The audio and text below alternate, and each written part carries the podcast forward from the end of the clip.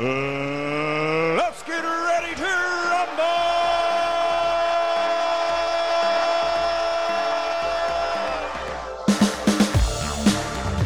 É verdade esse bilhete. Estamos de volta aqui no nosso podcast. Eu sou o Chabeira e aqui na nossa mesa nós temos a Kati.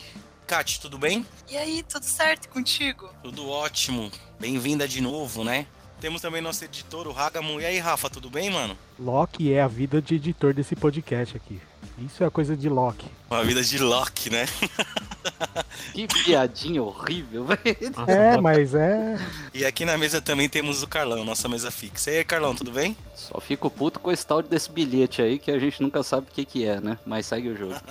E vamos continuar. Vocês falaram aí nos episódios anteriores que é cringe, eu não tô nem aí. Vou continuar utilizando essa frase aí para abrir nosso podcast. E hoje nós temos um convidado, um amigo nosso, né, de longa data, que tá aqui com a gente para falar um pouquinho sobre o tema do podcast. E aí, Siqueira, tudo bem? Como é que você tá? E aí, galera, de boa. E depois de assistir essa série, descobri que eu sou uma variante de mim mesmo. é. Boa. Essa série vai dar uma polêmica, viu? Tem pessoas aqui que não gostaram muito, não. Ah, mas eu avisei desde o começo que era uma bosta, mas segue o jogo. Mas voltando aqui pro nosso convidado, e aí, Siqueira? O que você tá fazendo? Onde o pessoal pode te encontrar? Conta um pouquinho pra gente aí. Olha, na realidade eu não tô fazendo nada, não. E dependendo das minhas opiniões aqui nesse episódio, é melhor o pessoal nem me procurar também, por causa das empresários. Mas vambora. É melhor não encontrar. E a parada do Magic lá, não tinha alguma coisa que você tava como iniciativa de fazer um podcast de, de Magic? Ah, eu. É, mas como vários projetos, a vida vem na frente, né? Não dá tempo. E. Você sabe como é que é, né? É, Se dedicar a essas coisas é difícil. Mas vamos ver, esse próximo semestre parece promissor. É, eu vou me mudar de cidade, Uh, tá saindo de São Paulo? vou sair de São Paulo, uma casa maior, então lá vou ter um escritório só pra mim, que dá pra dar uma isolada no som e tal. Vamos ver se sai alguma coisa legal aí, voltar com as lives na Twitch. Eu sou Loki. De Asgard. Variante L1130, conhecido como Loki Laufenson. É acusado da violação sequencial 72089. Como se declara? Meritíssima, um deus não tem que se declarar. Legal, legal, legal. É, antes da gente ir pro tema, eu queria jogar um assunto aqui pra gente dar uma discutida. Eu tava dando uma navegada no Twitter faz uma meia hora atrás e estão especulando que vai sair um novo filme do Homem de Aço. Não sei se vocês chegaram a ver isso. Estão falando aí, já tá começando a rolar nos bastidores aí que pode ter que ter uma produção. E aí, o que vocês acham? A Warner acerta agora? Henry Cavill volta? O que vocês acham disso? Cara, tirando Mulher Maravilha, a única coisa que deu certo da DC foi o Superman.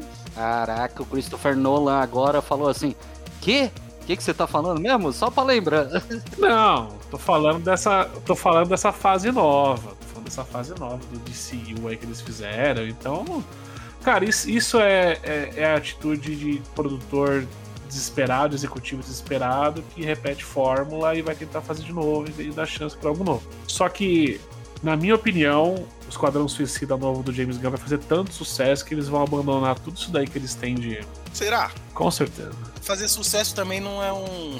não- não significa que seja algo bom, né? Tem tanta coisa que faz sucesso aí que é péssimo. É, mas a parada é bilheteria, né? É. Dando dinheiro é, é o sucesso que eles esperam.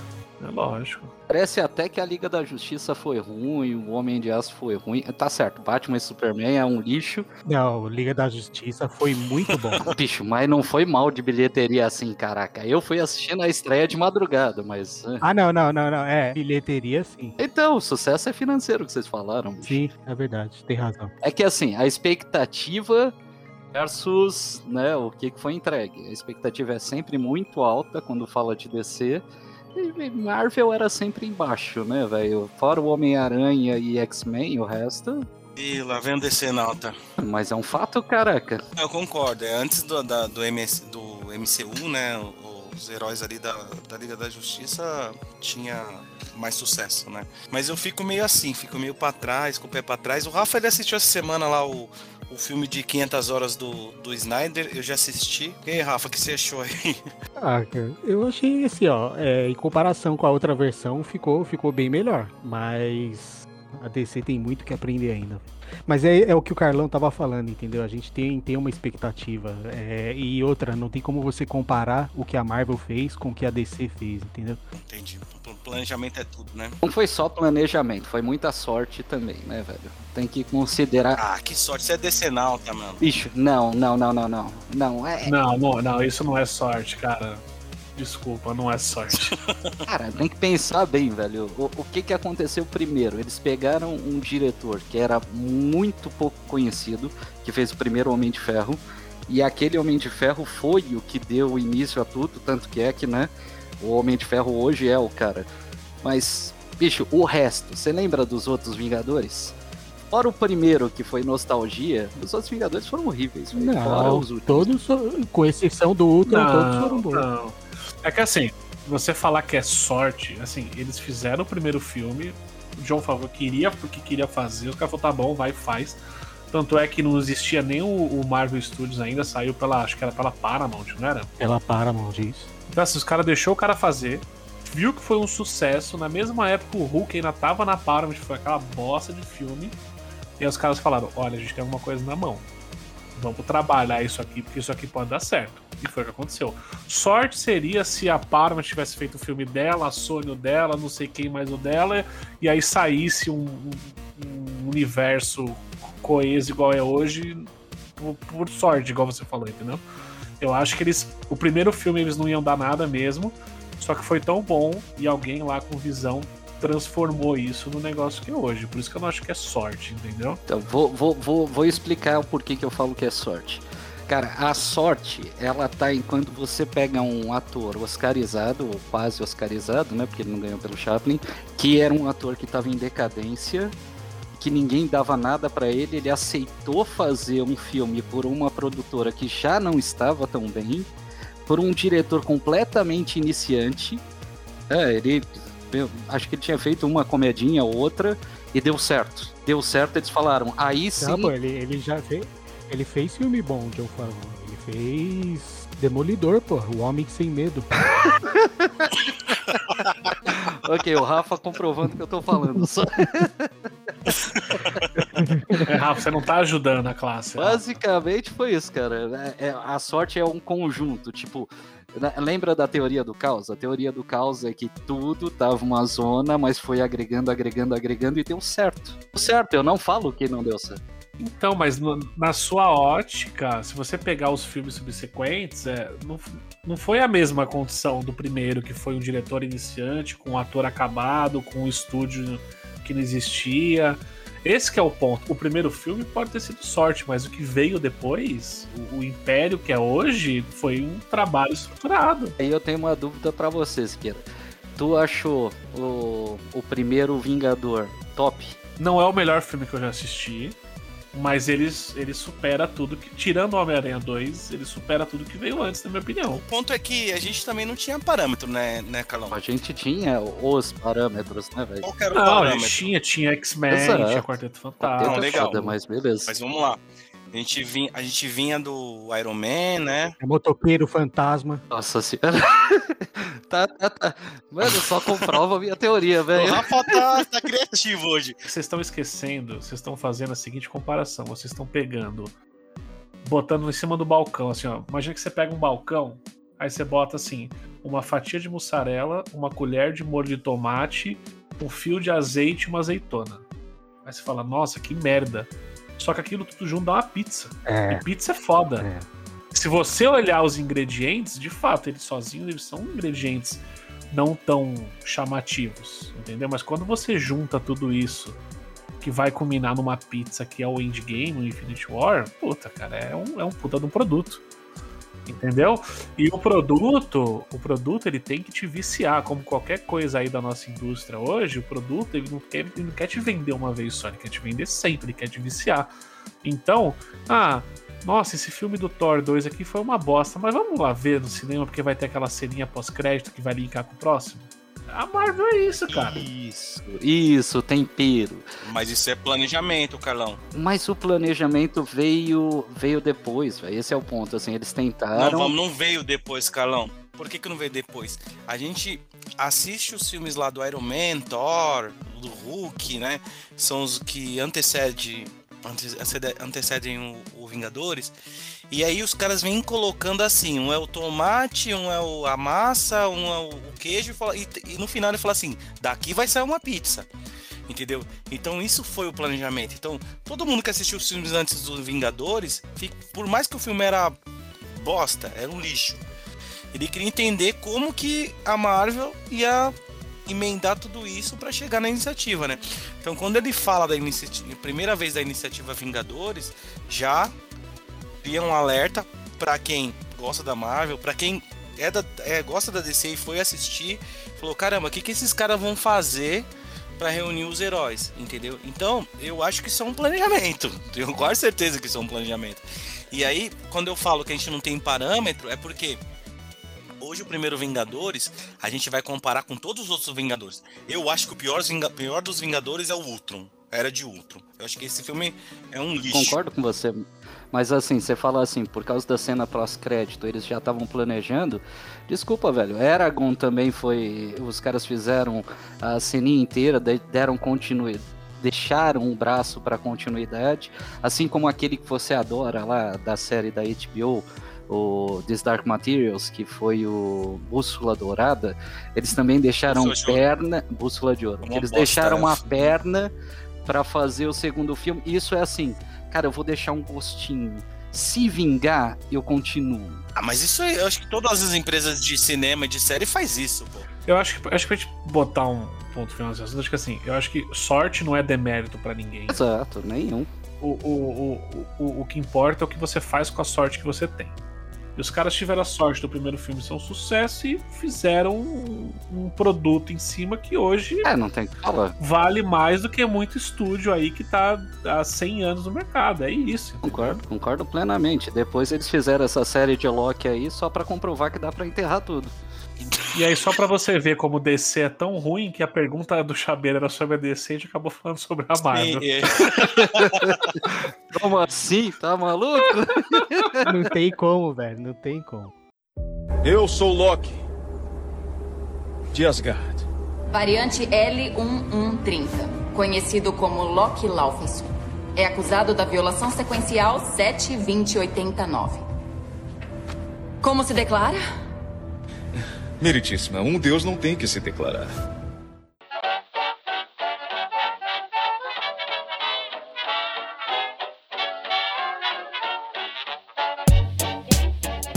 Muito legal que a gente deu uma, uma zapeada rapidinho aí no primeiro Vingadores. E é bem nesse primeiro Vingadores que o, o tema do nosso podcast, o personagem do nosso tema do, do podcast aparece, né? Ele aparece ali como um mega vilão, né? E hoje a gente culminou nessa série aí. E que daqui pra frente a gente vai falar quais foram as nossas impressões. Então o Loki apareceu ali, né? Com puta ator, né? Um cara bom, né? O É. Hiddleston. Não, puta ator hoje, né? Porque na Puta, ator hoje. É isso aí. E aí, galera, pra gente começar, sem a gente entrar em muito detalhes da série, como que foi a sua experiência de participar dessa série, é, assistir essa série do Loki? Eu gostei da série, na verdade. Eu não sei o que falar sem dar muito spoiler. É, mas ah, eu, eu gostei da série, teve algumas coisas que não gostei tanto, mas não acho que sejam coisas tão ruins assim. Ah, e o final eu gostei bastante, mas eu acho que a gente também vai acabar falando sobre, né? Então eu não sei, eu não sei dar um resumo sem dar spoiler. Legal. E aí, nosso convidado, Siqueira, como que foi sua experiência aí de assistir os seis episódios de Loki? Cara, eu, eu acho que, primeiro, ser semanal é muito bom. Acho que esse é o, é o formato que tem que ser. Sabe? Você consumir toda semana, especular, etc. Nossa, eu detesto. Mas eu acho que essa série ela é, é vítima da boa organização da Marvel. Porque você sabe. É, você já assistiu o WandaVision que veio antes, né, Falcão e Soldado Invernal que veio antes, que já setam o tom desse universo das séries. E você já sabe o que vem depois no cinema. que é o Homem-Aranha, o Doutor Estranho. Então essa série ela sofre um pouco porque ela, ela tá meio que já direcionada para o que vai acontecer no futuro do, da Marvel, entendeu? Então ela não é uma série que te pega completamente de surpresa e você especula o que, que pode acontecer, o que, que não vai, etc. Então acho que ela perde um pouco por isso. Mas ela é uma prova que a Marvel pode fazer o que ela quiser e ela tá se dando ao luxo agora de ter séries preparatórias. Antes ela tinha os filmes de introdução dos personagens, agora ela tem séries preparatórias pro universo dela. Esse é o nível que a Marvel tá hoje. Cara, eu vou discordar plenamente, mas é óbvio, né? Eu sou o cara mais chato que tem aqui, né? Não, é, é. Vamos, vamos explicar aqui. Não, de tudo que a gente disser aqui, o, o Carlão vai, vai discordar. Então segue lá. Ah, não, é, é, é só comentar que eu tinha avisado que essa série ia ser, né? Tipo, eles encerraram um, um histórico inteiro que eles montaram. Cara, para mim, o, o que deu principalmente o boost depois do Homem de Ferro foi juntar todo mundo nos Vingadores. E eu adorei. Só que eu não adorei, pô, foi no cinema, fiquei loucaço, velho. Amei aquela porra. Aí depois eu fiquei imaginando, cara, o que que acontece depois? Aí o depois eu acho que é assim, tenta juntar os cacos e fazer alguma história. E aí você pega aquela história, né, para quem lia gibi, né, que nem eu, que era uma zona temporal. E aí eles pegaram essa zona e falou assim: "Ah, os caras gostam de zona temporal. Vamos fazer isso aí?" Aí lançaram essa série maravilhosa né? Para não falar outra coisa, junto com aquele WandaVision que é um ah, maravilha também, né? Então segue a partir daí, já sabe minha opinião. Mas aí que tá, essas séries, elas nunca se comprometeram a entregar algo novo para você ou algo único. Elas são fillers do cinema. Esse é o ponto. Por isso que essas séries sofrem, entendeu? O único o único quesito dessa série não é para falar sobre o Loki, não é para falar sobre o Thor, sobre a Sylvie, é para estabelecer o multiverso, para não estar tá jogado no filme do Homem-Formiga e do Doutor Estranho. É simplesmente para isso. É um filler de luxo. Então, né, Homem-Formiga já também já junta com histórias que você não quer ver, que, né, acho que foi a pior bilheteria que a Marvel teve, foi o Homem-Formiga e a Vespa não ajuda. E aí você pega assim e começa a montar. Eles estão fazendo um planejamento para montar o próximo MCU. Eu entendo, eu entendo. É, é, só o resumo, assim. Eu não gosto do jeito que eles montam o negócio. Mas vamos ver se eles acham um outro Homem de Ferro, né? Agora eles têm uma expectativa maior, né? Tem muita gente que nem sabia o que eram esses heróis aí, né? Assistiram, né? Os filmes, então sempre a expectativa pode ferrar. É, Rafa, suas considerações aí da experiência de acompanhar o Loki? Ah, cara, eu, eu tô gostando. Eu tô gostando de tudo isso que a Marvel tem feito, essas últimas séries aí, porque é, é, é exatamente isso que o, que o Siqueira falou, entendeu? A gente viu os filmes da, da primeira, as primeiras fases da, do MCU lá, era um filler do, do, pros Vingadores. Você via que cada filme eles juntavam, mostravam uma joia do infinito, eles estavam construindo ali a saga do infinito. Isso que a gente tá vendo agora nas séries, eles estão construindo a saga do multiverso, que é o que vai vir agora nos cinemas. E eu tô, eu tô gostando. Sim, mas isso não é um perigo, assim, a minha, a minha, minha, grande preocupação, assim, eu vou concordar com o Carlão, com dor no coração, né? O Carlão ficou sinalizando pra gente bastante. Eu não gostei, não gostei da série. E eu tô muito preocupado da Marvel virar uma salada de fruta sem nexo nenhum, por conta de multiverso, de todas essa, essas maluquices eles têm, né? muito reticente a, a, confiar que depois, do, depois disso eles vão conseguir colocar tudo isso nos eixos e, e trazer uma grande saga, uns filmes que a gente consiga acompanhar. Então, mas quando, quando você viu o Capitão América, quando você viu o Thor, quando você viu o Hulk, você não teve esse mesmo sentimento? Será que eles vão saber e depois eles não, não juntaram tudo num, numa puta produção. não, foi... na verdade a gente não tinha, porque é aquilo que eu falei pra gente na discussão ali. A gente, a gente não tinha nenhum parâmetro do que seria os Vingadores. Talvez esse seja o problema. Hoje você tem o parâmetro e tem a expectativa. Isso. Mas é isso que eles estão eles estão fazendo exatamente a mesma coisa que eles fizeram antes. Eles estão mostrando em séries diferentes o mesmo tema, que é o multiverso, introduzindo esse tema e vão criar agora a partir disso essa nova saga, entendeu? Se vai ser bom ou se vai ser ruim, é só lá na frente a gente vai saber. E vão ter regras, né? Vocês falam assim: "Ah, vai ser uma salada mista". Eu não sei, porque parece que abre muito, mas na real assim, não sei o quanto que isso abre, sabe? Porque eles estão decidindo regras pro multiverso. É, então, deixa eu só fazer uma adição de gibi, né?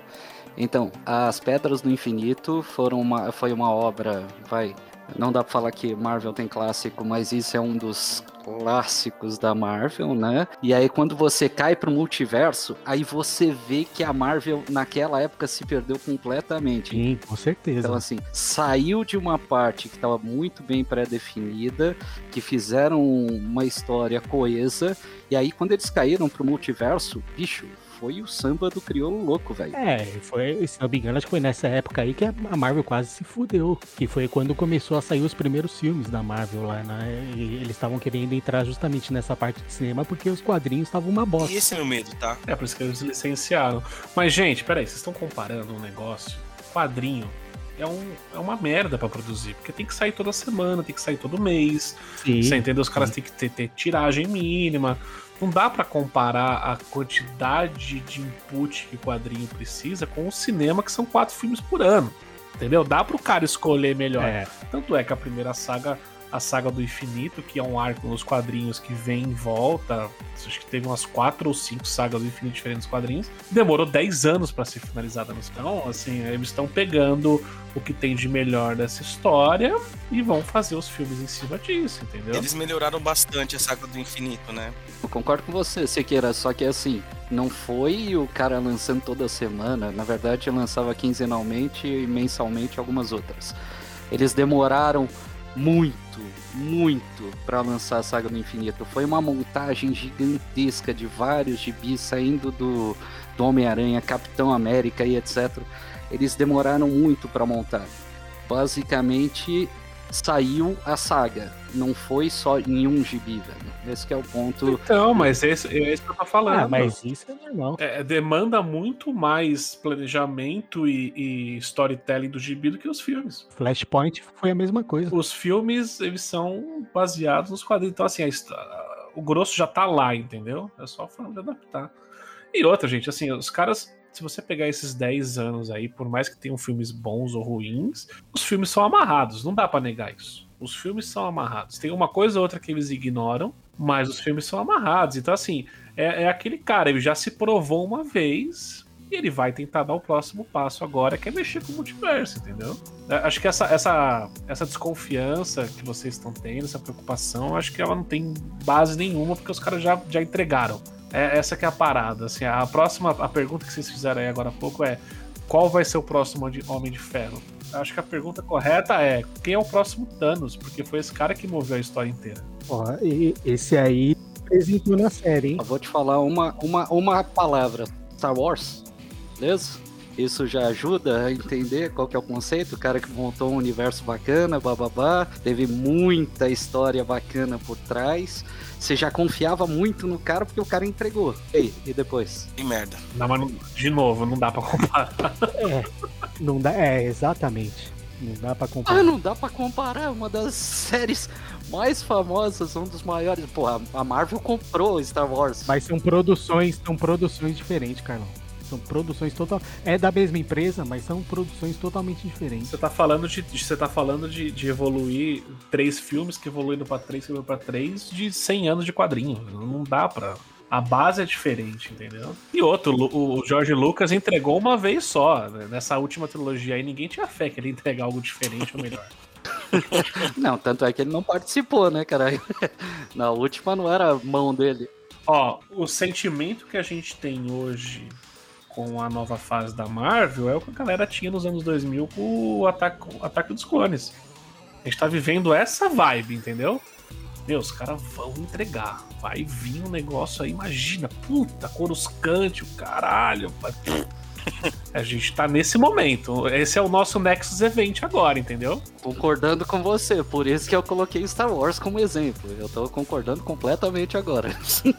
Vamos ver. Assim, eu não boto minha mão no fogo por ninguém. Mas, assim, se for bom, eu espero que seja bom, porque é o que a gente gosta de consumir, entendeu? É o que gera competição na indústria.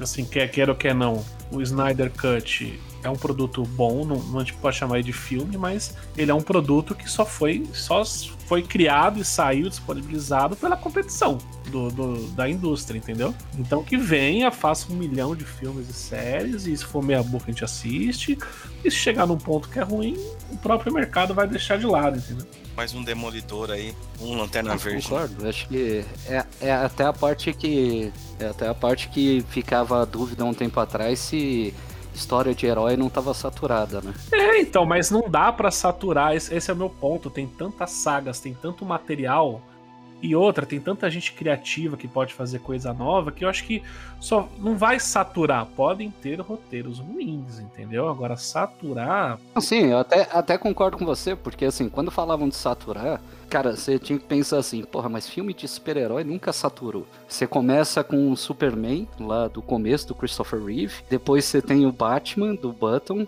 depois você continua e, bicho, teve continuidade. Nunca parou a história de super-herói, de super velho. É lógico. E a gente tá falando de gerações, né? Hoje, quem tá gostando da Marvel, a gente tá gostando aqui porque a gente é velho e, e gosta dessas nerdices, mas esses filmes não são pra gente. É, esse é o ponto, é pra molecada, entendeu? A Marvel, ela, com, com o advento da tecnologia, os quadrinhos foram colocados mais de lado né? Porque a molecada não compra mais gibi, a molecada lê no iPad, lê via YouTube, é não sei o quê. Então os filmes também são uma forma de se comunicar com essa geração nova, entendeu? É, isso eu concordo. É, é, é a parte que transforma o maior de todos os heróis no Piegas, e aí ninguém mais quer saber do Piegas. É, mas é, é a evolução das coisas. É, então, eu, eu acho isso é, realmente para mim, que sou velho paia, acho foda, né? Pô, Estão desconsiderando o Superman? Mas fuder. Pois é, é que não é para você. É esse que é o ponto, não é pra gente. É, mas esse, esse é o ponto exatamente. É isso que eles fazem e fazem muito bem, entendeu? Eles trazem novas gerações. Eventualmente, um dia a gente vai, a gente vai começar a odiar essas coisas. É lógico. Porque não vai ser pra gente. Eu sou Loki. De Asgard. Variante L1130 conhecido como Loki Laufenson. É acusado da violação sequencial 72089. Como se declara? Meritíssima, um deus não tem que se declarar. Então vamos lá, pegamos já as impressões. Eu já falei que eu não gostei, né? Não gostei muito. Eu tô preocupado com esse negócio da, da bagunça, né? No, de ficar vendo multiverso, diversos planos, sei lá não sei, ainda tô reticente a acreditar que eles vão conseguir juntar tudo, né? Mas eu acho que tem que ser esse caminho, Chabeira, porque não dá para passar mais 10 anos de vilão do mês, entendeu? Aparece o vilão, o vilão faz a arma, os heróis vão lá, destrói o vilão e acabou. Eu acho que eles têm que contar uma história um pouco diferente, entendeu? Então acho que a parada do multiverso é, é o respiro para justamente não saturar. Não dá para ter de novo um Tron, o Loki, entendeu? O Killmonger. Porque a fórmula dos filmes, infelizmente, é a mesma, né? É um vilão que tem uma motivação, porque o herói foi cuzão com ele algum dia. Né? Então eu acho que essa parada do multiverso, a guerra do multiverso, um querendo dominar o outro, é o respiro que precisa. Legal. Então vamos lá, vamos pro nosso tema, vamos pra série. Então a Disney, a Disney entregou aí pra gente os últimos dois meses aí, seis episódios da série do Loki. A gente já lembrou um pouquinho que o Loki apareceu lá em 2012, no primeiro filme dos Vingadores. É, o personagem não era esse, sei lá como eu vou nomear ele, seria um anti-herói, né? Caiu na graça do povo.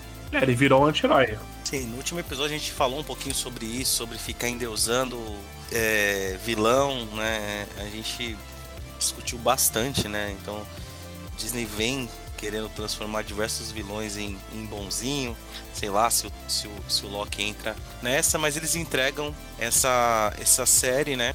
Que ela é resgatada, né? A história ela, ela é bem sequen... ela tem uma sequência direto do último filme dos Vingadores, quando o Loki ali consegue fugir com uma das joias do infinito e ele acaba acaba conseguindo fugir dos Vingadores.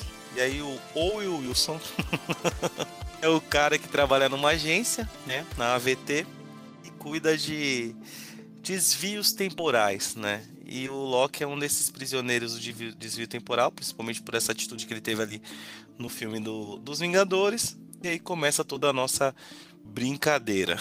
Deixa, deixa, eu, deixa eu botar uma pergunta pra vocês aqui. O bagulho da AVT, da TVA, eu achei fantástico, cara, porque tem muita. Pra quem jogou Portal e Control, que são dois jogos que eh, eles são, eles são estruturados, são desenvolvidos numa, num ambiente burocrático de empresas, assim, de burocracia. Caralho, é, é muito bom assim, é, lembra muito Portal e Control, sabe? Essa burocracia burra, futuri, é, esse futuro antigo, sabe? O futuro do passado. Cara, eu achei essa ambientação da TVA foda.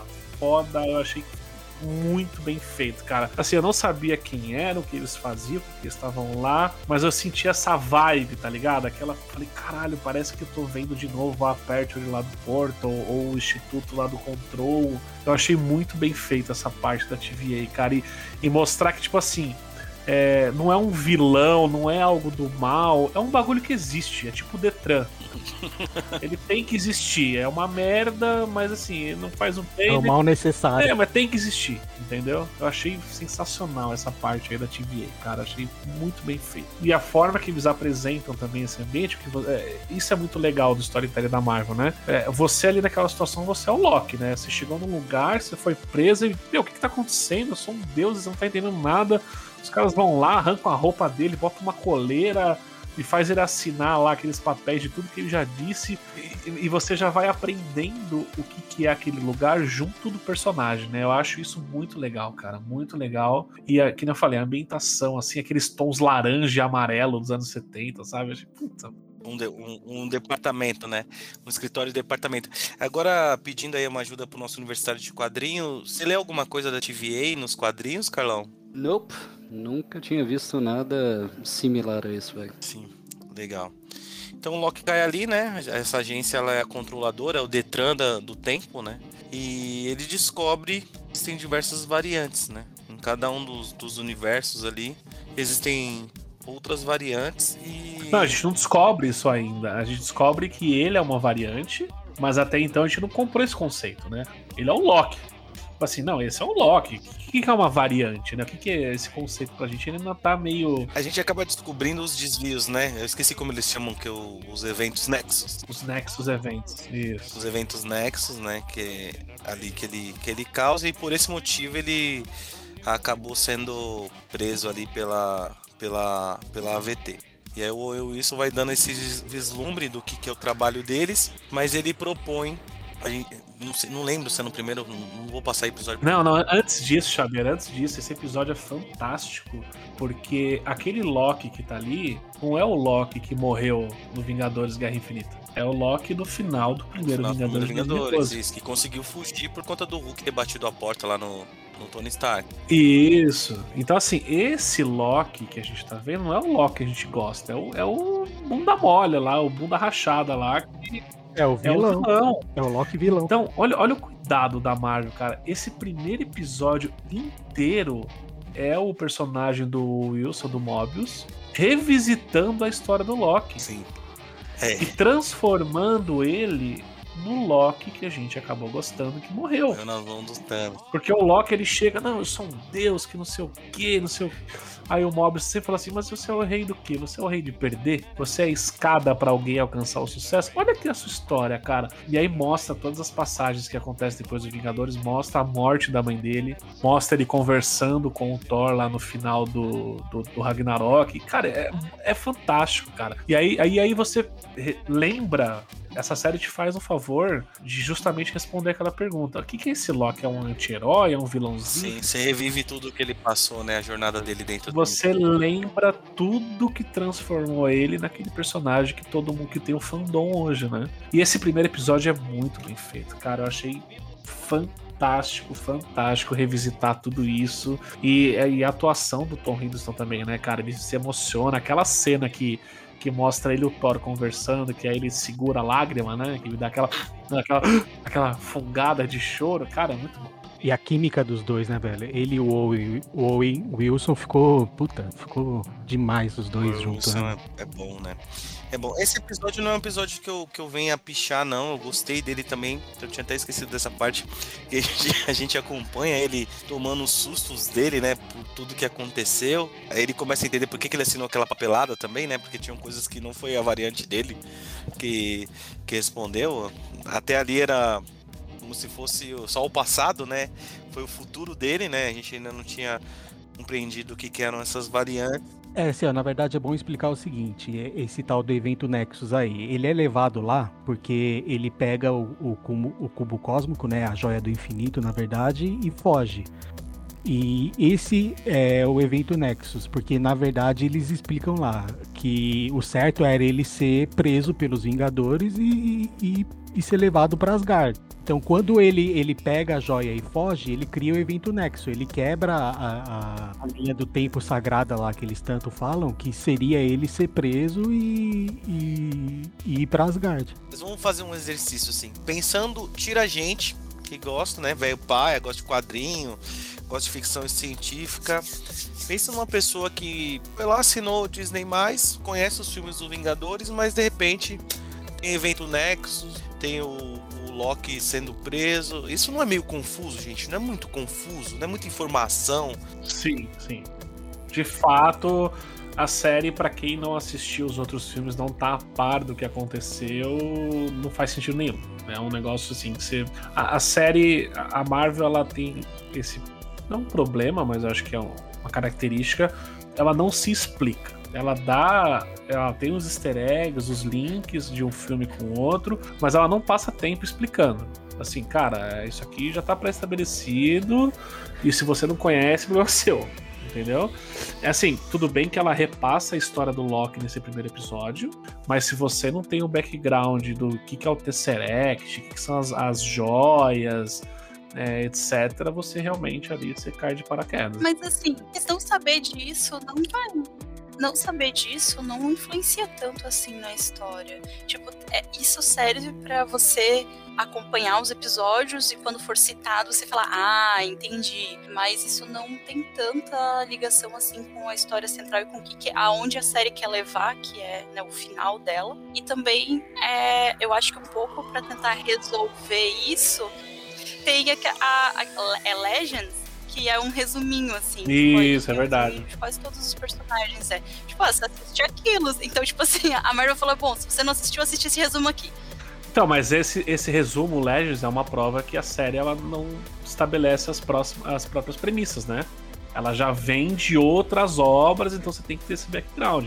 E foi o que você falou, cara, você não assistiu, assiste esse vídeo de 5 minutos aqui do Legends pra você se recapitular, entendeu? Mas, de novo, já chegou num nível que eu acho que ninguém cai de paraquedas nessa série. A galera sabe o que tá assistindo, entendeu? Eu acho que.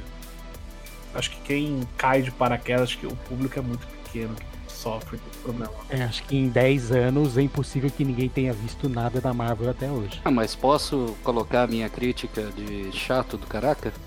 É assim, entendi, tal, conceito, assisti, ah, tá, bacana.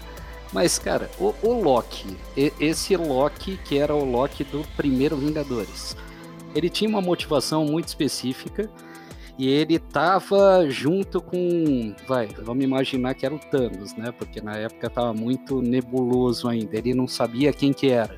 De repente ele descobriu.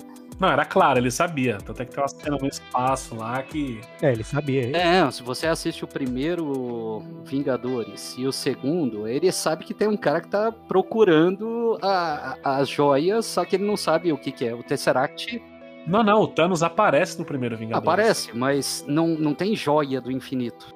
Ah, não.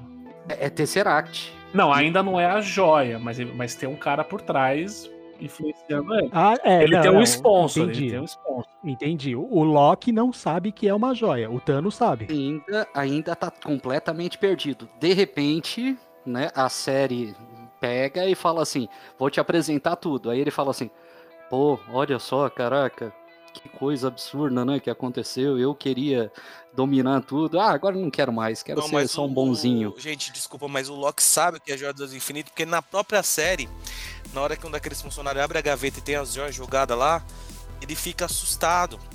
Nossa, são as joias do infinito. Não, não, mas a gente, mas, peraí, a gente tá misturando as coisas, acho que eu entendi o que ele tá falando.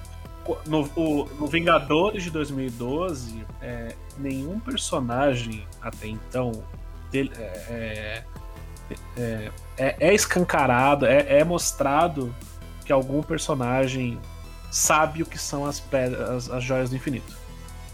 Assim, a gente sabe que existe porque a gente, o telespectador, conhece essa história de outra mídia, mas aqueles personagens, talvez tirando Thanos, aí eu tô assumindo, porque não tem nada que mostra, que fala diretamente nos filmes que existem as joias. Entendeu? Acho que é isso que ele tá, o Carlão tá falando. E aí quando você.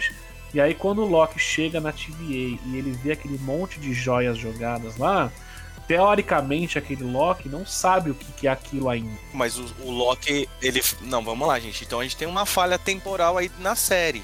Obrigado, é isso que eu tô falando. Essa, nessa cena que fica assustado porque aquelas joias estão jogadas.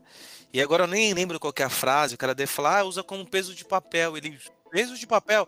Então, então a gente tem uma falha. Ou aquele Loki, na hora que estava assistindo todos aqueles vídeos, Isso. Ele, ele pegou e concebeu o que, que eram as Joias do Infinito naquele momento que o Morbius colocou ele pra, pra assistir, entendeu? É isso, é isso, é isso. Assim, é, o ponto do Carlão tá correto. O Loki que chega lá, teoricamente, ele não sabe que são as joias, mas aí ele faz o supletivo lá, o Telecurso 2000, como aprende tudo isso. Esse, aí, aí você vai comigo nesse mesmo conceito. O cara que fez o Telecurso 2000, ele é o mesmo cara que queria dominar tudo, que ele tinha uh, uma vontade de ser o fudidão, tanto é que na fila lá ele tentou bancar e o caceta, aí quando o cara vai e elimina o outro que tá junto com ele, ele, opa, vou ficar quietinho. Mas, cara, o Loki, o Vicious Loki, né, o Loki malvadão, ele ia falar assim, puta, oportunidade, velho. Vou roubar essas pedras aqui, porque, né? Elas são poderosíssimas, né, velho? Por que, que tá aqui? Ele tinha acabado de ver. Acabado de ver que tudo que ele ia fazer não ia dar em nada, ele ia morrer do mesmo jeito. Não, mas olha só, acho que você tá falando da motivação do cara. Ele, ele sai do Vingadores querendo dominar o mundo. Aí ele chega lá e vai virar o estagiário da TV. Não, não é isso. Quando acaba o episódio, que culmina nessa cena aí dele achar as pedras lá jogadas, etc. Até então ele tá fugindo e correndo lá dentro, que ele quer pegar aquelas pedras e fazer o estalo, sei lá. Quando ele percebe que aquelas pedras não têm poder ali dentro, ele fala: opa, então eu estou diante de algo mais poderoso ainda. E o primeiro episódio termina com ele dizendo: então eu vou dominar a TVA pra mim. Entra, entra esse Loki que o Carlão tá falando, né? É, se, se, as pedras naquele lugar não, não tem sentido nenhum, ele quer o que, tem, o que faz sentido, né? Do poder ali. É, ele fala, não, esse é o poder máximo, a TVA é o poder máximo do universo, então eu quero esse poder para mim. Então ele só topa ajudar, até mesmo porque ele tem escolha, mas ele, ele, ele, ele ajuda, se propõe a ajudar porque ele tem essa agenda oculta que é dominar a TVA pra ele, entendeu? Mas ele continua com aquela mente de vilãozão, ha, ha, ha, ha vou dominar tudo. Ele ainda tem essa mente. É. Vamos seguir como se isso aí tivesse coisa. Vai, segue o jogo. e aí, deixa eu fazer. Aí eu quero só colocar um ponto rapidinho nesse episódio, porque a Marvel, ao mesmo tempo que ela é corajosa, ela é covarde, né? Porque quando começa o Guerra Infinita, o Thanos vai lá e, e mata o Loki. Você fala, nossa, que que coragem, né, de matar esse personagem, né, não sei o que. Aí ela, por outro lado, ela é covarde que traz o cara de volta, né? E aí no mesmo episódio ela mostra mais um sinal de coragem que é, olha, aquilo tudo as joias do infinito não é nada. Esquece isso, entendeu? Ela mesmo se desfaz dos ativos que ela desenvolveu por tanto tempo, né? Ela precisa desvincular, né? Ela tem que, porque assim, o público mainstream, né? Somos nós que fica maluco, né? Com erro, com acerto. Eles têm que, têm que desvincular dessas joias do infinito, porque a nova, fase não está relacionada às joias do infinito. Então elas arrumaram um subterfúgio dentro da série, né? Eles arrumaram. Exatamente, é, um, é, um, é uma linguagem. Eles falaram, ó, tá vendo tudo que vocês viram até, até aqui? Morreu. Esquece que agora é outra parada. Que foi o que aconteceu antes, né? Puto, o Loki, que era o vilãozão, cara, o Thanos acabou com ele. Então, é, esse é o cara que você tem que focar agora. E é o que eles fazem com as joias. Ó, esquece a joia. Agora a parada é a TVA. É isso aqui que é o poder absoluto. Foca nisso. E vocês acreditam que a, que a TVA vai ser mencionada em próxima. Não, eles já falaram que vai ter uma. Já vai ter uma próxima temporada aí do Loki, mas nas outras obras aí da Marvel, vocês acham que a gente vai ainda ouvir falar sobre o TVA? Eu acho que não. Eu acho que não, porque na própria série já, já mostrou que isso daí era, era só um, um, um subterfúgio para o próximo vilão. Mas o grande rei do tempo lá, Deus do tempo, esqueci o nome dele agora, ele tá lá como uma estátua, né? Até uma menção ali, eles fizeram. Já assumiram que foi uma. Isso, já foi. Já assumiram que foi uma dedicatória ao final do primeiro planeta dos macacos, né? Foi por isso que eles fizeram daquela forma. Né? Mas ele tá lá. Entendeu? E é dentro da TVA. Não, vamos- deixar essas especulações pro final. Senão Isso, é, é, eu não queria, eu não queria nem citar esse nome agora para, mas vamos lá. Eu sou Loki. De Asgard. Variante L1130, conhecido como Loki Laufeyson. É acusado da violação sequencial 72089. Como se declara? Meritíssima, um deus não tem que se declarar.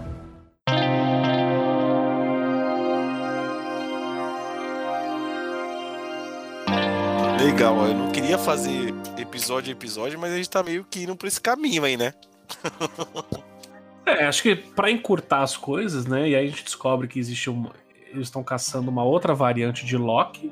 né, E aí tem todo o segundo episódio lá, deles indo pra aquela feira renascentista.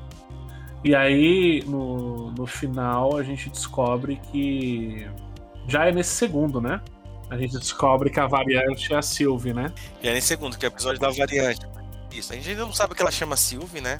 Mas ela tá causando numa loja de departamento.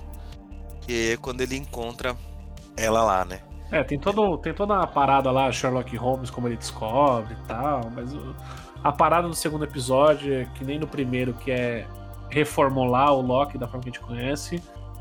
O- a parada do segundo episódio é descobrir que a variante do Loki, e que quebrou minha expectativa, que eu achei que simplesmente ia ser um cara igual ele, sabe? Ele ia fazer dois papéis assim, tipo Chapolin e Chave, sabe? E aí quebrou a expectativa, que é a Sylvie, né? Que é o Loki do, do sexo feminino e achei fantástico. É, ele- eles, eles explicam que, que eles trouxeram ele, na verdade, não é nem pelo evento Nexus que ele causou. Eles trouxeram ele por causa de uma outra variante dele que tá, que tá causando um monte de evento Nexus e tá matando um monte de, de agente lá da TVA. E é aí que eles apresentam a Sylvie como um, um outro Loki. Sim, perfeito. Foi aí que eu já comecei a meio ficar, sabe, já brochei. Falei, caramba, meu, ele contra ele. E aí foi, eu tava com essa expectativa que o, que o Siqueira colocou e vai aparecer um outro ator, o mesmo ator, numa outra versão mais malvado. Isso acontece uma vez na série, né? A gente só vê um mais pra frente, mas eu já fiquei meio assim, falei, caramba, vou ficar esperando uma semana pra ver isso, né? Eu não tô, não tô, não tô curtindo muito.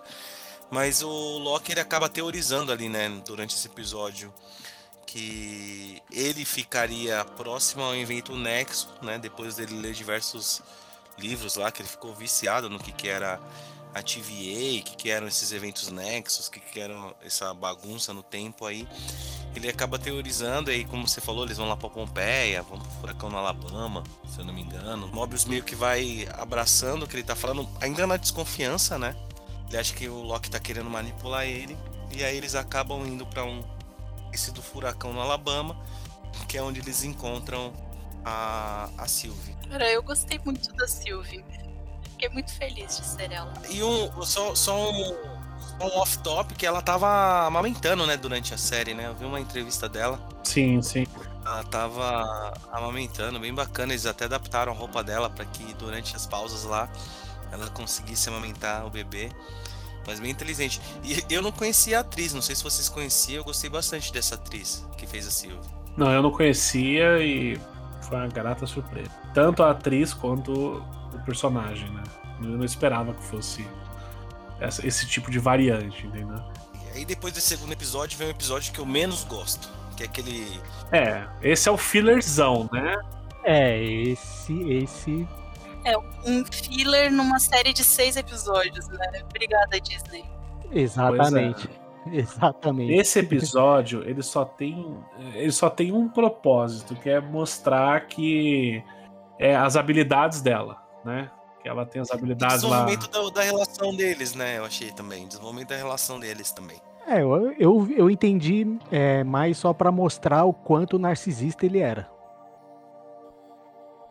Que é uma coisa assim que até então a, a- é uma característica que a Marvel até então não tinha mostrado do Loki, né? Que, que a gente sabe que nos quadrinhos ele era assim. E nesse episódio eles extrapolaram isso ao máximo. Esse episódio foi o episódio que eu assisti mais arrastado. E eu também acho que pra preparar, assim, fazer isso deles ficarem se brigando, sabe? Pra aquele clichê de casal que primeiro se odeia, e aí no final esse ódio na verdade é amor, e aí eles se apaixonam, e na- sabe? Tipo, eu também achei que era uma 10 coisas que eu odeio em você no espaço. E aí, eu, prim- o, o episódio anterior que foi apresentado a ela, e eu fiquei super feliz. Aí eles precisaram fazer um homem e uma mulher se apaixonar, né? Mesmo não dava pra eles só. E eles são, tipo, pra- são praticamente a mesma pessoa, né? O que eu acho que. Sei lá, eu fiquei pensando. E assim, eu fiquei meio confuso, assim. Falei, isso daí não é incesto, sabe? É, então, é o narcisismo, narcisismo dele. Caramba, não tem isso na vida real, não tem nem como a gente nomear isso, né? Mas eu fiquei meio estranho, eu fiquei, achei meio estranho essa situação. Né? Mas esse episódio, ele é, mano, nossa, muito arrastado. É, então, mas assim, falando minha opinião sobre a Sylvia, né? É, minha opinião sobre a Sylvia é que tá bacana, né? Que o Loki é, tem um outro gênero que, né? Depois mais para frente a gente descobre que tem muito mais do que só um Loki. Mas é, eu achei que é, é tipo o que a Cat falou, né? Vamos fazer um parzinho. Puta que pariu, velho. Como eu odiei essa ideia. Assim, cara, realmente tem a necessidade disso? É, a parte do narcisismo que o Hagamo falou. Porra, o cara se apaixona por ele mesmo, velho. Então, mas é isso que é o bacana. Assim, não, eu, eu não interpretei como um casal, um homem, uma mulher. Foi mais um. Caralho, foi o que o Xabeira falou. Ele tá beijando ele mesmo? Que tipo, o que, que é isso? Que- como que define essa relação deles, entendeu? Eu acho que a reação que eu tive não foi do, do clichê, acho que foi mais do, do estranhismo, assim, tipo, nossa, o que, que, que que isso significa? Né? Que ele tá pegando ele mesmo? Tipo, acho que gerou mais essa estranheza pra mim. Eu não tinha pensado como o Rafa colocou, mas eu acho que o Rafa definiu muito bem, né? O, o cara se ama tanto, né, que ele idolatra ele mesmo, né?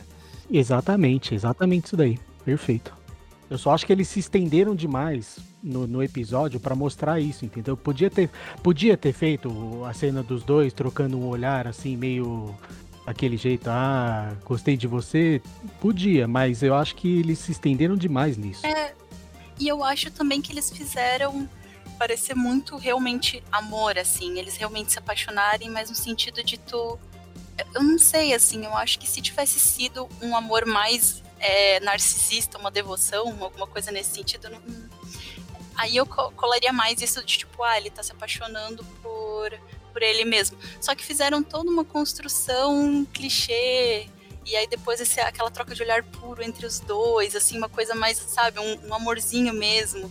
Então eu acho que é por isso que não ficou. Se não tivessem é, dito, alguém falou, né? Nossa, você se apaixonou por você mesmo. Eu não lembro quem falou, acho que foi o. O Mobius. Foi o Mobius, né?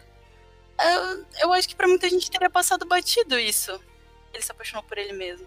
Ah, mas o- um ponto, né, é que assim, cara, eh, tinha essa necessidade dessa construção, né, e, e outro, né, um, você vê que as personalidades, elas, na verdade, não são iguais. Peraí, então, conforme a linha do tempo, as personalidades mudam. Então, o rei do trapaceiro não é mais o trapaceiro, na verdade, é só um assassino. Aí, tipo, eu falei assim, é, cara, então, peraí, conforme muda a linha do tempo, muda também a pessoa. Então dá pra entender por que eles fizeram um romance, é como assim, cara, você não é a mesma pessoa que eu. É a mesma coisa que a gente pensar lá na, na parte dos clones, né? É, ah, cara, se o clone ele não tem o mesmo pensamento que você, ele não é um clone, ele só compartilha a sua genética, mas ele pensa completamente diferente de você. É, é por isso que é o conceito da variante, é aquela coisa. Hoje você saiu de casa com a blusa verde. O que aconteceria se saísse com a blusa vermelha? É isso, essas, prime... essas pequenas decisões que vão moldando o futuro do, do personagem, entendeu? Por isso que é esse conceito de variante. É, a, a Sylvie não teve essa chance de ser a deusa da trapaça igual o Loki, porque ela não cresceu naquele ambiente. Com a mãe dela, entendeu? É, ela foi sequestrada já logo criança. Agora vem minha ignorância sobre isso, né? Eu não entendi qual que foi o motivo eles retirarem ela da linha do tempo dela criança. Até agora eu não entendi porra nenhuma sobre isso. É, então, não explicaram, mas o que deixa entender é porque ele provavelmente eles já sabiam o que ela ia fazer. Não, o que falam é só que só tem que existir uma linha do tempo.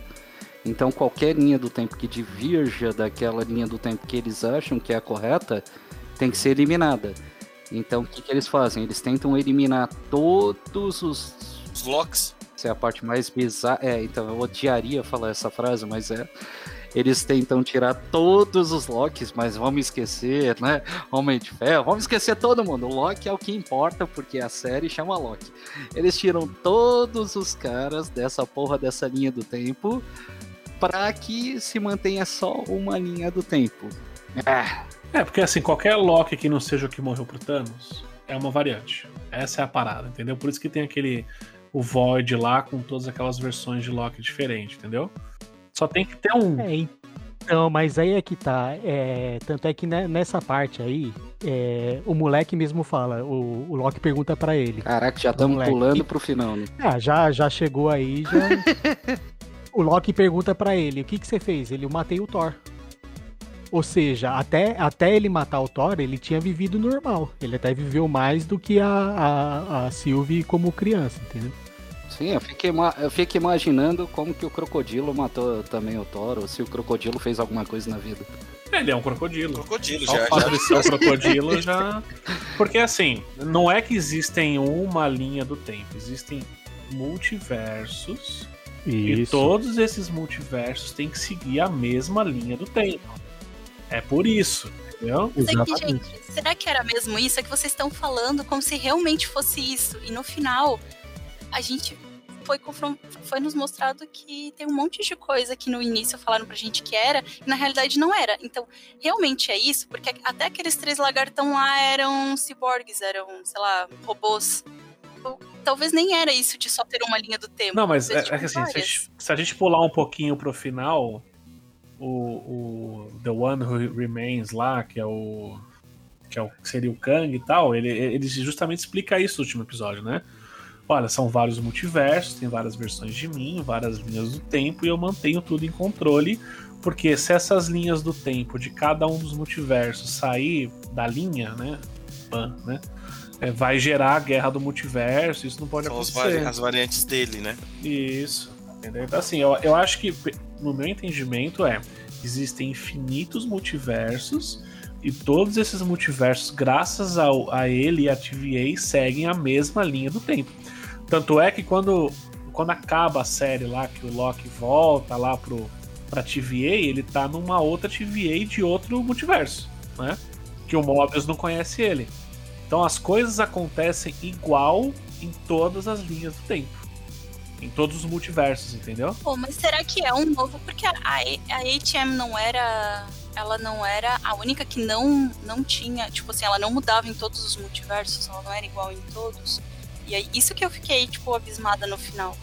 Não, então, mas é. Não, a TVA é Então, é que tá. O, isso fica um pouco jogado mesmo, mas.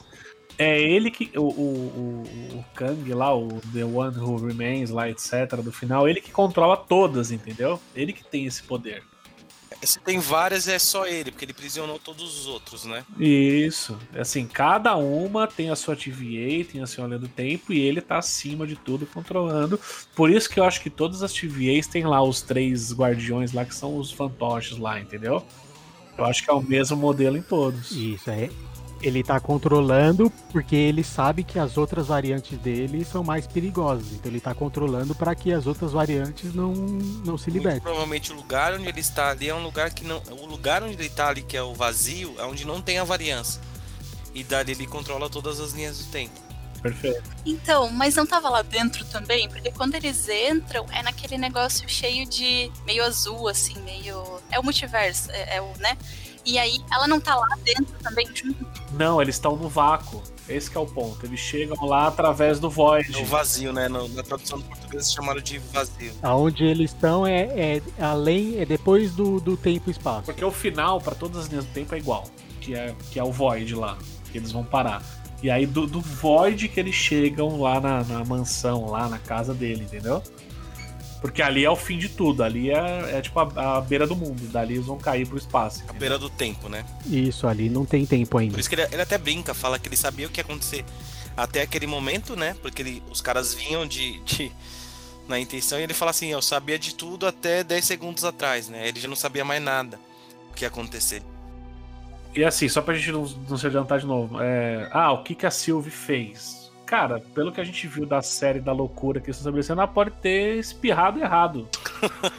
entendeu? Pode ser qualquer coisa. Acho que eles não se dão ao trabalho de explicar, entendeu? Cara, não era pra ela fazer, sei lá. Pode ser o simples, simples fato dela ter nascido mulher, sei lá, porque só mostra ela como Thor feminino, né? Não sei. Pode ser, entendeu? Acho que eles não iam dar essa brecha, né? Mas. É, é. Mas. Ou a gente tá esquecendo também. Mas enfim, é, eles estabelecem que, cara, não era. Ela, alguma coisa que ela fez de errado, por menor que seja, e, acabou lá, entendeu? Não, o mais legal é que, bicho, a- o, o importante é manter os Thors. Os Thors. O Os Loki. Locks. É, to- todo o resto não importa. O Loki é o que a gente tem que ir lá tal. E sempre o Loki é o cara que vai resolver a parada. Isso aí é sensacional. Não, mas né? isso é o que a gente vê. É isso que, mas é isso que a série mostra, porque tanto é que na, nas artes conceituais do primeiro episódio, naquela, naquela cena lá que ele vai ser julgado, que é aquela, aquela fila, é, na, na arte conceitual daquela cena, tinham vários personagens ali, inclusive o Rocket Raccoon. Então não é que é só o Loki, que eles só se deram o trabalho de mostrar o Loki pra gente, mas isso deve acontecer com todos. É, se é, se é por isso, eles tinham que ter, ter levado o Hulk, Capitão América, o Homem É, de Ferro, todo Mas mundo. às vezes levou e a gente não viu. Esse é o ponto. Sim, Entendeu? Sim, porque só o simples fato deles ter voltado no tempo pra pegar as pedras já, já coloca eles como. Tá vendo como o seu vê que o Homem de Ferro é um bosta, né, velho? Ele só resolveu em uma linha. É o que importa, é a dele. O resto que você tá... É a dele é que é a seguida, né? O importante é ter o Robert Downey Jr. E olha só, é só pra fechar esse, esse episódio 3 aí, ele também tem um- uma, uma, uma pegadinha que a gente viu nos trailers, né? Que mostra o Loki num, num planeta roxo, sentado numa pedra com uma mulher de cabelo curto. Né? E todo mundo achou que era a Viúva Negra, e no final era a Sylvie. né? Então, mais uma expectativa aí estraçalhada aí de especulação dos trailers, né? Mas de fato, esse episódio ele é só pra gerar esse atrito, essa tensão entre eles. E ela também explica que a galera da TVA é, não são criados para a TVA, né? Ela explica que elas também são variantes retiradas das suas linhas do tempo, né? Todo aquele povo que tá lá, eles não estão lá porque eles foram criados para aquilo, o propósito deles, eles foram sequestrados, né, cara? Essa é a parte interessante, né, velho? Fala assim, mas peraí. Então, humanos é, são recrutados para coordenar o negócio. Só humanos, né? N- Não vamos recrutar mais nenhum. É, outro mas povo, isso né? faz sentido porque o Kang é humano. Esse é o ponto. O Kang é humano. Então ele vai ter a referência dele à Terra, ele pegou o povo da Terra. Acho que isso não é um problema, assim, não é nossa, né? É, isso na verdade foi uma falha. Foi, é, foi uma falha, até porque se, se você parar pra pensar, quando eles estão lá em Lamentes, lá, todo mundo é humano, entendeu? E, mas também isso aí é uma. É um. É mais barato de se fazer, entendeu? É, não, assim, eu entendo esse ponto, mas É o mesmo motivo da, da, T- da, da AVT, da TVA lá, ter, ter sido construído daquele jeito com, com uma tecnologia retrô dos anos 70. Porque nos quadrinhos não é daquele jeito, né? sim, sim. muito mais barato você fazer uma tecnologia daquela do que fazer um negócio todo futurista e não sei o Mas que. a Marvel, assim, todos os filmes é, é, um, é, um, é, uma, é uma saída, uma solução porca que é alienígena humano de outra cor. É isso. Mas paciência, né? Ele era que nem Star Trek nos anos 60, que os caras usavam fantasia de lagartixa e era uma coisa. mas, é, mas pelo crer. menos era uma lagartixa, 60. né, velho? Não, e outra, era os anos 60, né, gente? Eu sou Loki. De Asgard. Variante L1130, conhecido como Loki Laufenson. É acusado da violação sequencial 72089. Como se declara? Meritíssima, um deus não tem que se declarar.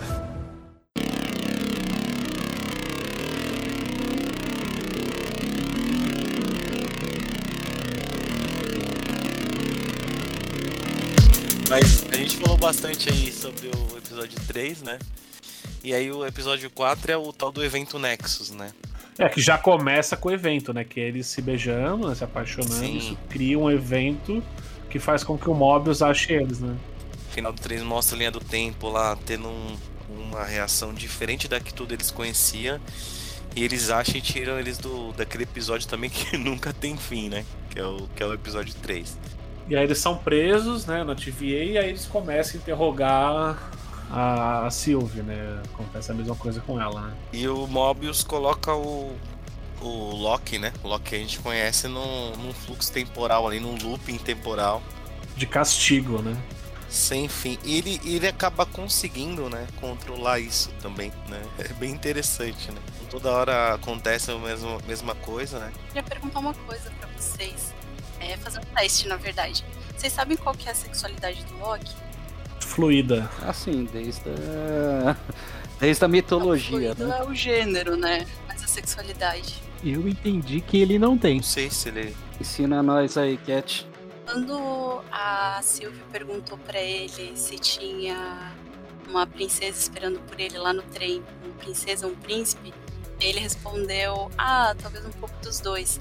Veio um monte de gente que falou: Nossa, finalmente um personagem bissexual, finalmente estão dando. Ah, não. Ah, tá. É, Mas não tem uma história aí que ele come um cavalo? Isso é mitologia, né? É, na mitologia, na verdade ele, Ele não come, ele é o cavalo. que, que Ele quer é uma Ah, é verdade. Ele é uma égua, isso. isso, Ele isso. é uma égua, ele dá pro cavalo.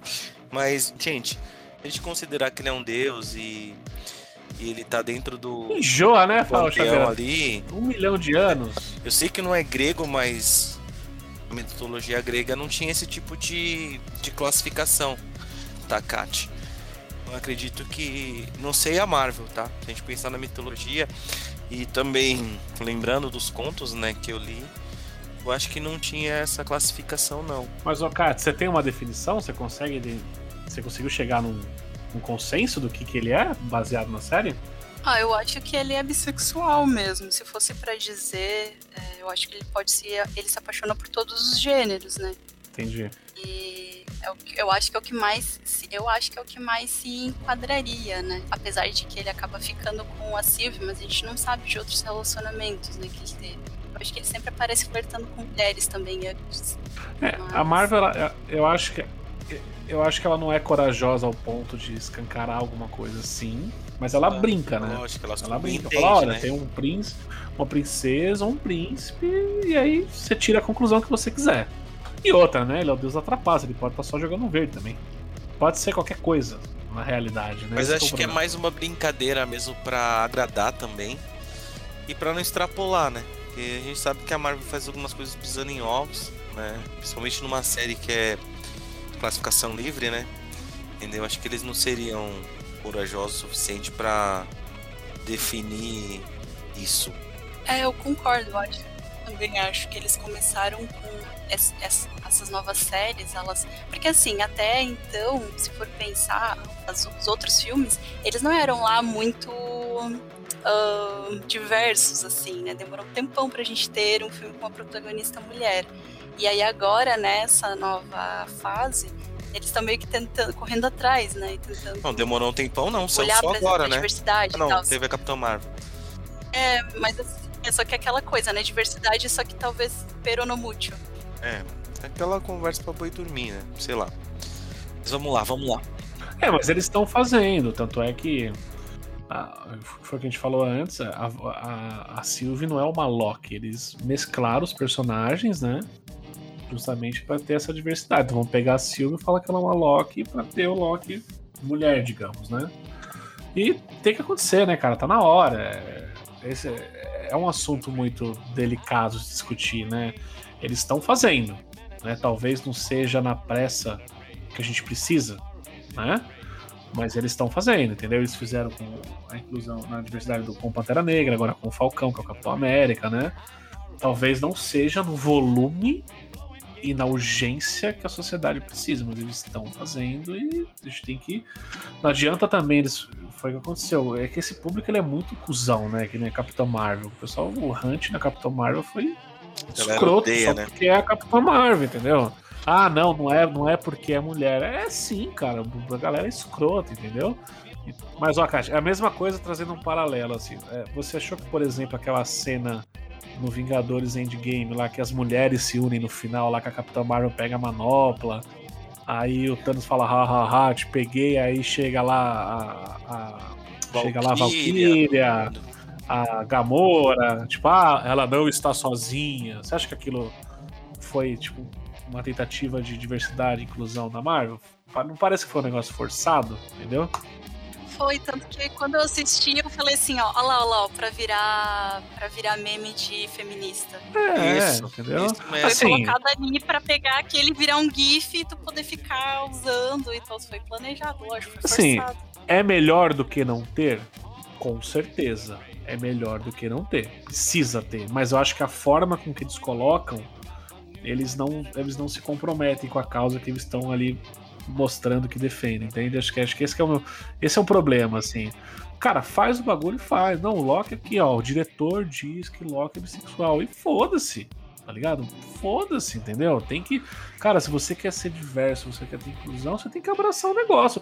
Não vem jogar assim uma gotinha e quem pegar, pegou e você quer sair bem com todo mundo. Cara, se você quer mudar o mundo, você tem que quebrar uns ovos, cara, entendeu? Importante. Legal. Vamos lá, vamos seguir aqui. Eu sou Loki. De Asgard. Variante L1130, conhecido como Loki Laufenson. É acusado da violação sequencial 72089. Como se declara?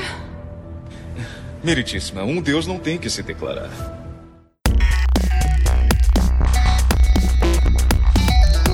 Passamos rapidinho aí pelo evento Nexus, né? Então, o evento Nexus ali foi criado pelo, por essa relação, né? Na hora que eles deram aquele choque romântico, a linha do tempo ficou toda embaralhada. Com isso, eles foram presos, né? Enquanto o Loki estava naquele loop, tem, loop temporal, eles estavam tentando fazer aquele interrogatório lá com a Sylvie. E eles perderam uma oportunidade, né, cara? Assim, é, tinha que ser a cena do Hulk ali, né? Puta, tinha que ser o Punigod, né? Do Hulk batendo ele no chão, né? Tudo bem que é legal você trazer a Lady Sif pra expandir o universo do Loki e tal, do Thor, né? Mas a, a cena mais icônica dele se ferrando é o Hulk estraçalhando ele lá na torre, né, cara? Usando ele de capa, imagina, sem fim. Pô, ia custar uns milhões de dólares pra fazer, mas ia ficar irado, né, cara? Ia ser. Putz. E, e, cara, e assim, isso também é outra coisa legal, né? Tipo, essas pequenas nuances da TVA, né? Olha que, que terrível, cara. Porque uma coisa é você estar preso numa cela, nos seus pensamentos, né? Sei lá, refletindo.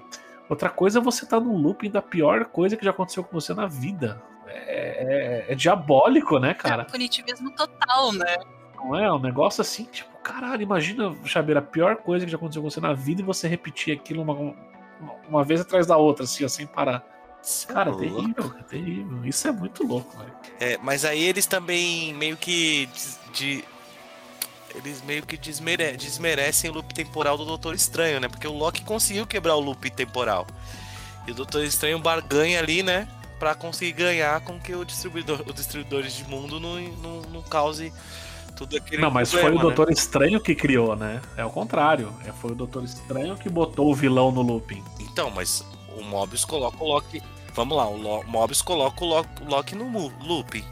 E o Loki consegue quebrar esse looping. Não, ele não consegue. O Mobius vai lá e tira ele. Fala, ó, você tá pronto pra falar? Não, mas é- na hora que o Mobius entra lá, o Loki já não tá nem mais apanhando. Entendeu? Já não tá mais apanhando. Ah, não. Tudo bem. Não, entendi. entendi. Ele chama ela pra chincha, troca uma ideia e o looping já não faz mais sentido daquela forma, né? É, mas é, é diferente. O loop do Doutor Estranho, ele fez aquilo pra convencer o. o... Cara, esqueci o nome do.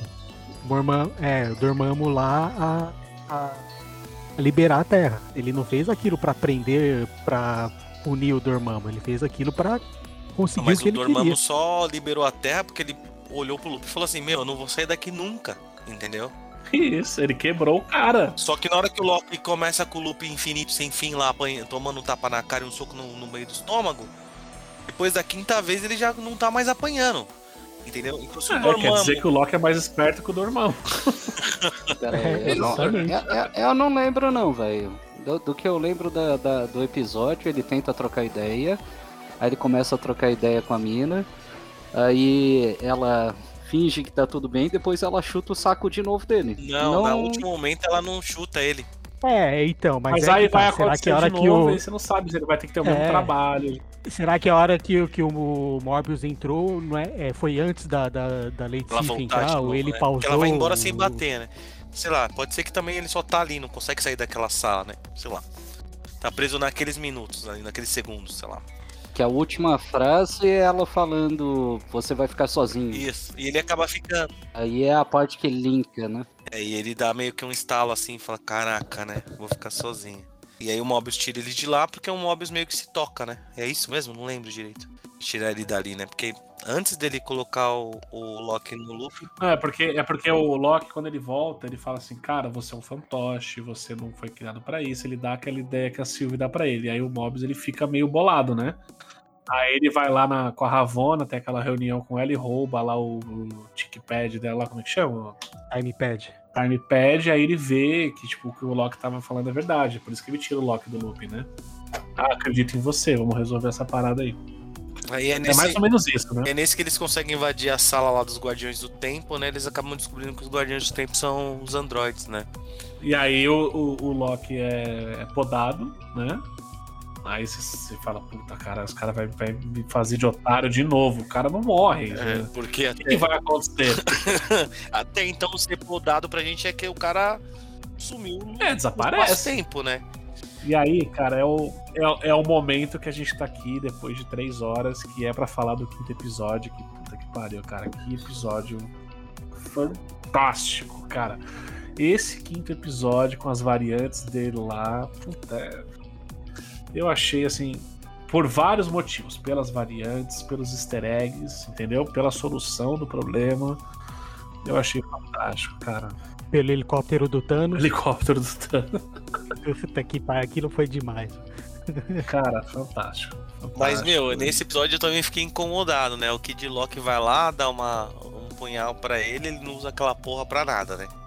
Pois é, cara. É... Dá mó ênfase nessa, nessa porra dessa arma, ele não usa pra bosta. é, então, eu também. É a mesma coisa. Eu falei, isso aí vai servir pra alguma coisa. E não. Mas eu acho bacana, porque assim, é, é, é outra abordagem, não é mais briguinha, não é mais luta, é uma parada mais cabeça, sabe? É resolver o problema na retórica. Você entendeu? É uma solução mais criativa do que só sair na porrada, que é algo que o Thor faria. O Thor sairia daquele planeta na porrada lá com o Elioth, entendeu? Eles não, eles têm que ter uma solução um pouco mais criativa. Eu acho isso bacana. É, ali a gente conhece as variantes, né? Então, as outras variantes, né? Como, como vocês colocaram aqui, que não tinha pre- prestado atenção nisso, né? Que a TVA quer manter a- o mesmo caminho, né? Para todos os, o- os mundos ali. Eles estão podando todos os Locks, né? Então tem um Loki ali, o Kid Loki, tem um Loki mais velho, né? Tem um Loki jacaré, né? E aí tem um- uns Locks ali, que são os Locks que são os meios terroristas ali. Tem até um Loki que é para presidente. Tem o Loki, o Boulder Loki lá, né? Que é o fanfarrão, né? Que é o mentirosão e tal. E o Loki para presidente, que é esse Loki que a gente viu ali na- nos trailers, que a gente achava que era o mesmo Loki que a gente. Então, isso é outra quebra de expectativa, cara, porque no trailer é fantástico. assim, O que que você esperava, né? E aí, quando você vai ver na série, é só um- cinco minutos de tela de outra variante que não tem importância nenhuma, né? Só tá lá. E acho que o mais legal desse episódio, cara, assim, sem- antes de chegar no final, né? É que a gente descobre. Eles, eles dão um pouco mais de ênfase nesse negócio da variante, né? No, tem o Loki que a gente conhece, tem a Sylvie, que é mulher, aí tem o Kid, né? Aí tem o jacaré, então assim, pode ter qualquer coisa, né? Essa, ele expande ainda mais esse conceito, né? Você vai aprendendo que, meu, existem diversos Locks em diversos lugares e, e deve ser uma zona mesmo, né? Cara, e que coragem do Loki velho, aquela roupa dele do quadrinho clássico, assim, puta, fenomenal, cara. Eu achei assim. Esse episódio me deixou mais preocupado que eu tava, né? Porque tem toda essa maluquice de multiverso, de linha de tempo e tal. E aí de repente você vê aquela mistureba do mesmo personagem de tudo quanto é jeito. Já tava vendo a Sylvie, né? Nos quatro episódios aí, nos três, né? Que ela aparece no segundo. Eu falei, caramba, mano, vai voltar a ser aquela loucura, né? Por quê? Porque é recente que eu que eu li algumas coisas da Marvel. É muito bagunçado o quadrinho. É uma loucura. É, uma, é muita bagunça. A DC ainda consegue, de alguma forma, organizar. Então, eu tava vendo a, a, a saga do Renascimento na DC. E aí, você tá lendo Super-Homem, ele menciona alguma coisa do Lanterna Verde, você consegue lá no número do Lanterna Verde ler só aquele ali e voltar pro Super-Homem. Entendeu? Eu li toda a saga do Infinito? Das joias até os outros artefatos do infinito. Né? E eu acho que é uma maluquice. Né? A Marvel no cinema ela conseguiu resolver um monte de problema que a saga do infinito tem. A saga do infinito é uma, é uma maluquice, é uma loucura. Né? Não acaba nas joias. Né? A primeira saga é, são as joias. Né?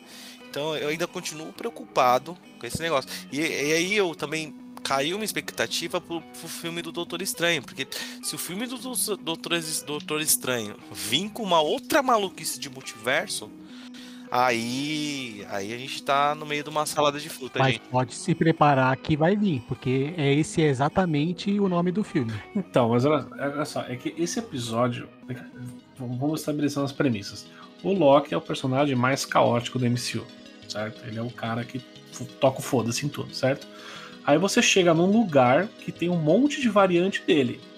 E é uma zona. É um querendo trair o outro, trair o outro, tra que trai o outro, que trai o outro, que não sei o quê. Então acho que eles fazem essa bagunça que é nesse momento que o nosso Loki ele fala: Puta, cara, eu sou assim. É isso que a gente é, né? É isso que nós Loki somos. E aí ele traz um pouco na memória o que o Mobius falou para ele, né? Tipo, o que, que você é? Você é o deus da derrota? Você é o a escada para o sucesso dos outros. Então acho que essa zona onde ele é metido lá é justamente para ele ter essa, essa realização, entendeu? Ele fala, puta, cara, eu preciso fazer um negócio diferente. Que é o que ele tenta fazer, né? Tipo, eu vou matar o, o, o a, como é que chama? A Lyoth, né?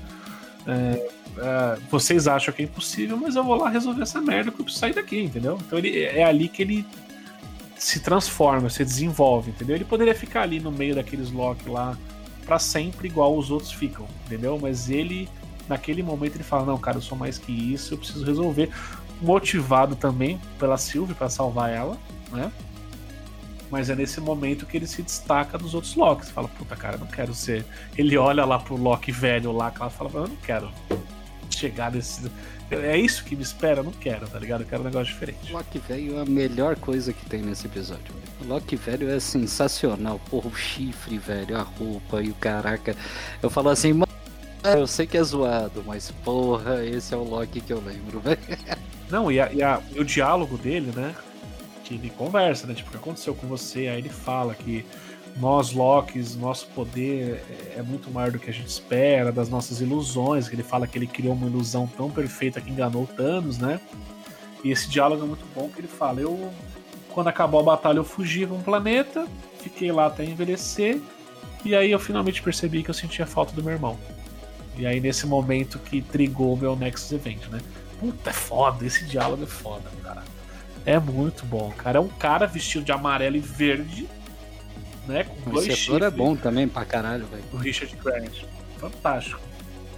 E só que assim, ele dá um peso pro cara, né? Mais uma vez a Marvel falando: olha, o Loki não é tão mal assim.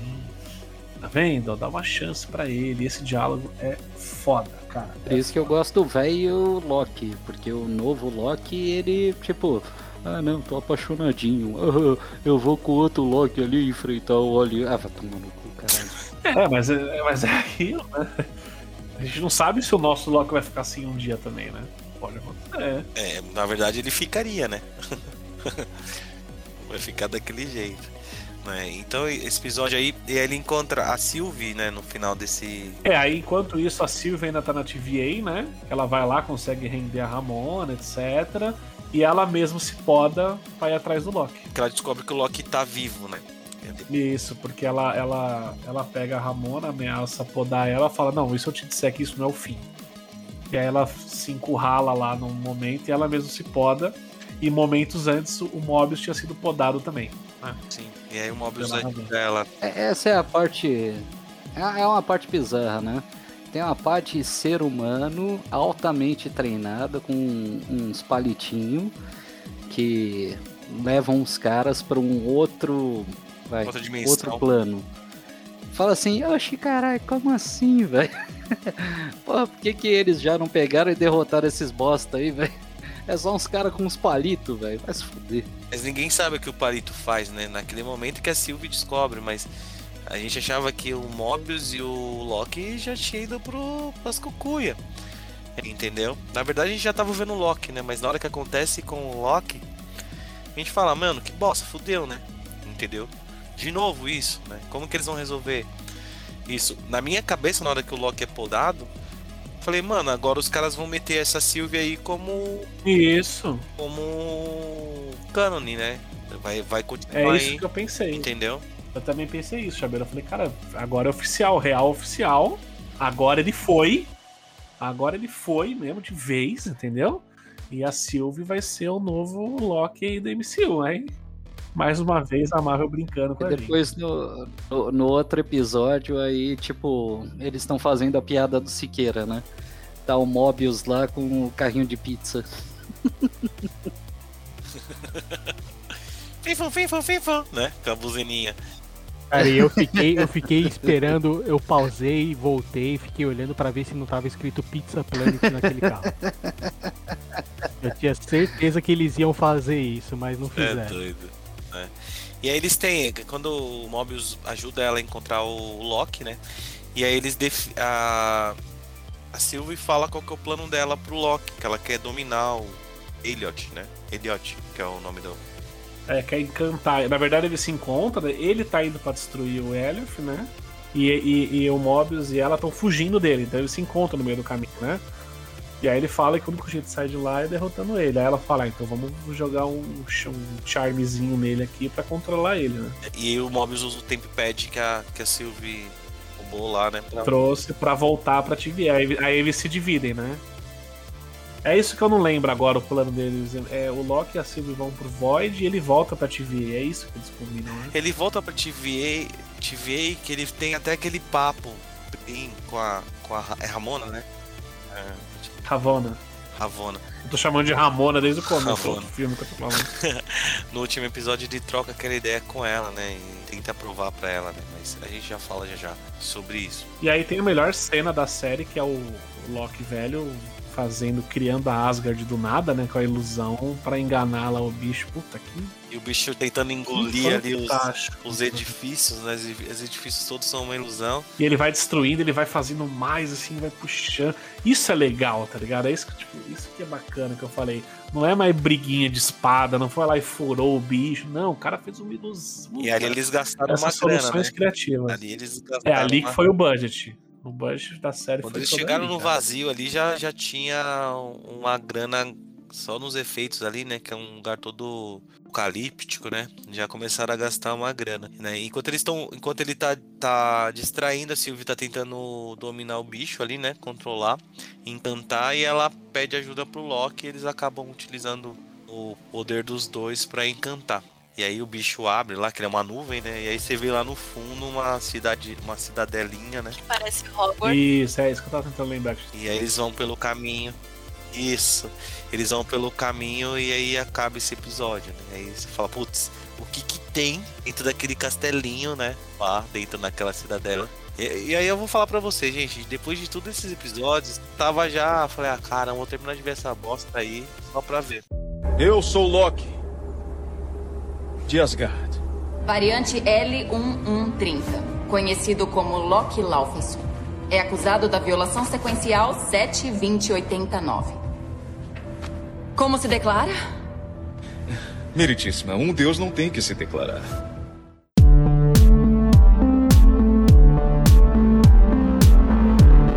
Pô, achei que eu tinha terminado. Graças a Kátia eu descobri que eu não tinha terminado. Ah, é, eu que, eu que.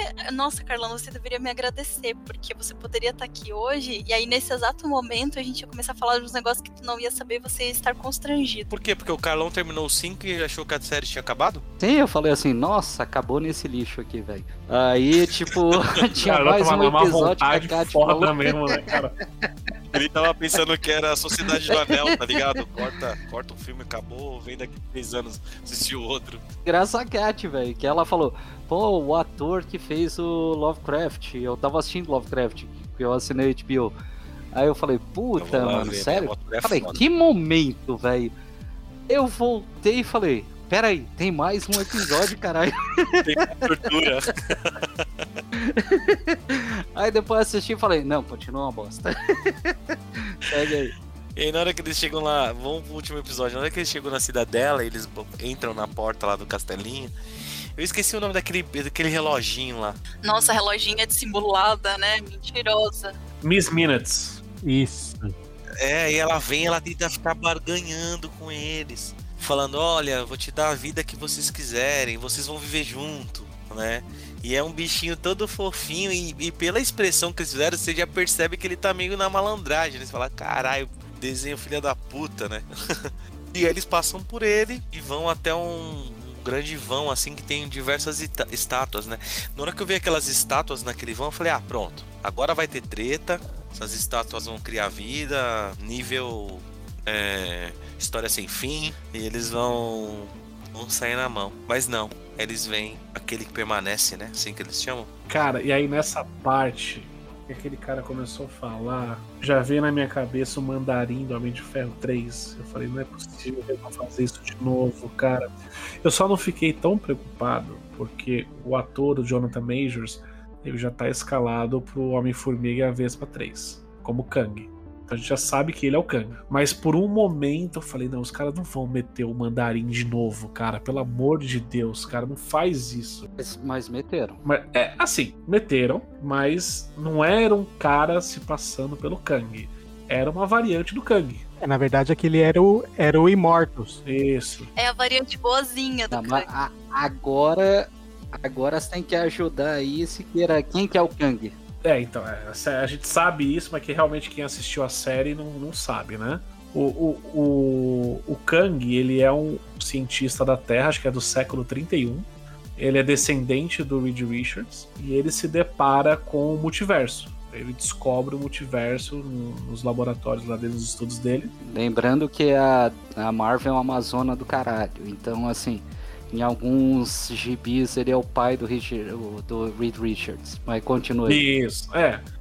Enfim, e aí o Kang, ele encontra as- os multiversos, as variantes dele mesmo, e eles começam a trabalhar juntos para prosperar tecnologicamente. Até que, claro, como a gente sabe, vai dar merda, eles vão entrar em guerra, e aí o, o- o Kang é esse cara que se destaca de todas as outras variantes e, e domina os multiversos, né? Ele é o conquistador dos multiversos. E esse cara que aparece na série, de novo, é uma junção de vários é, variantes de Kang.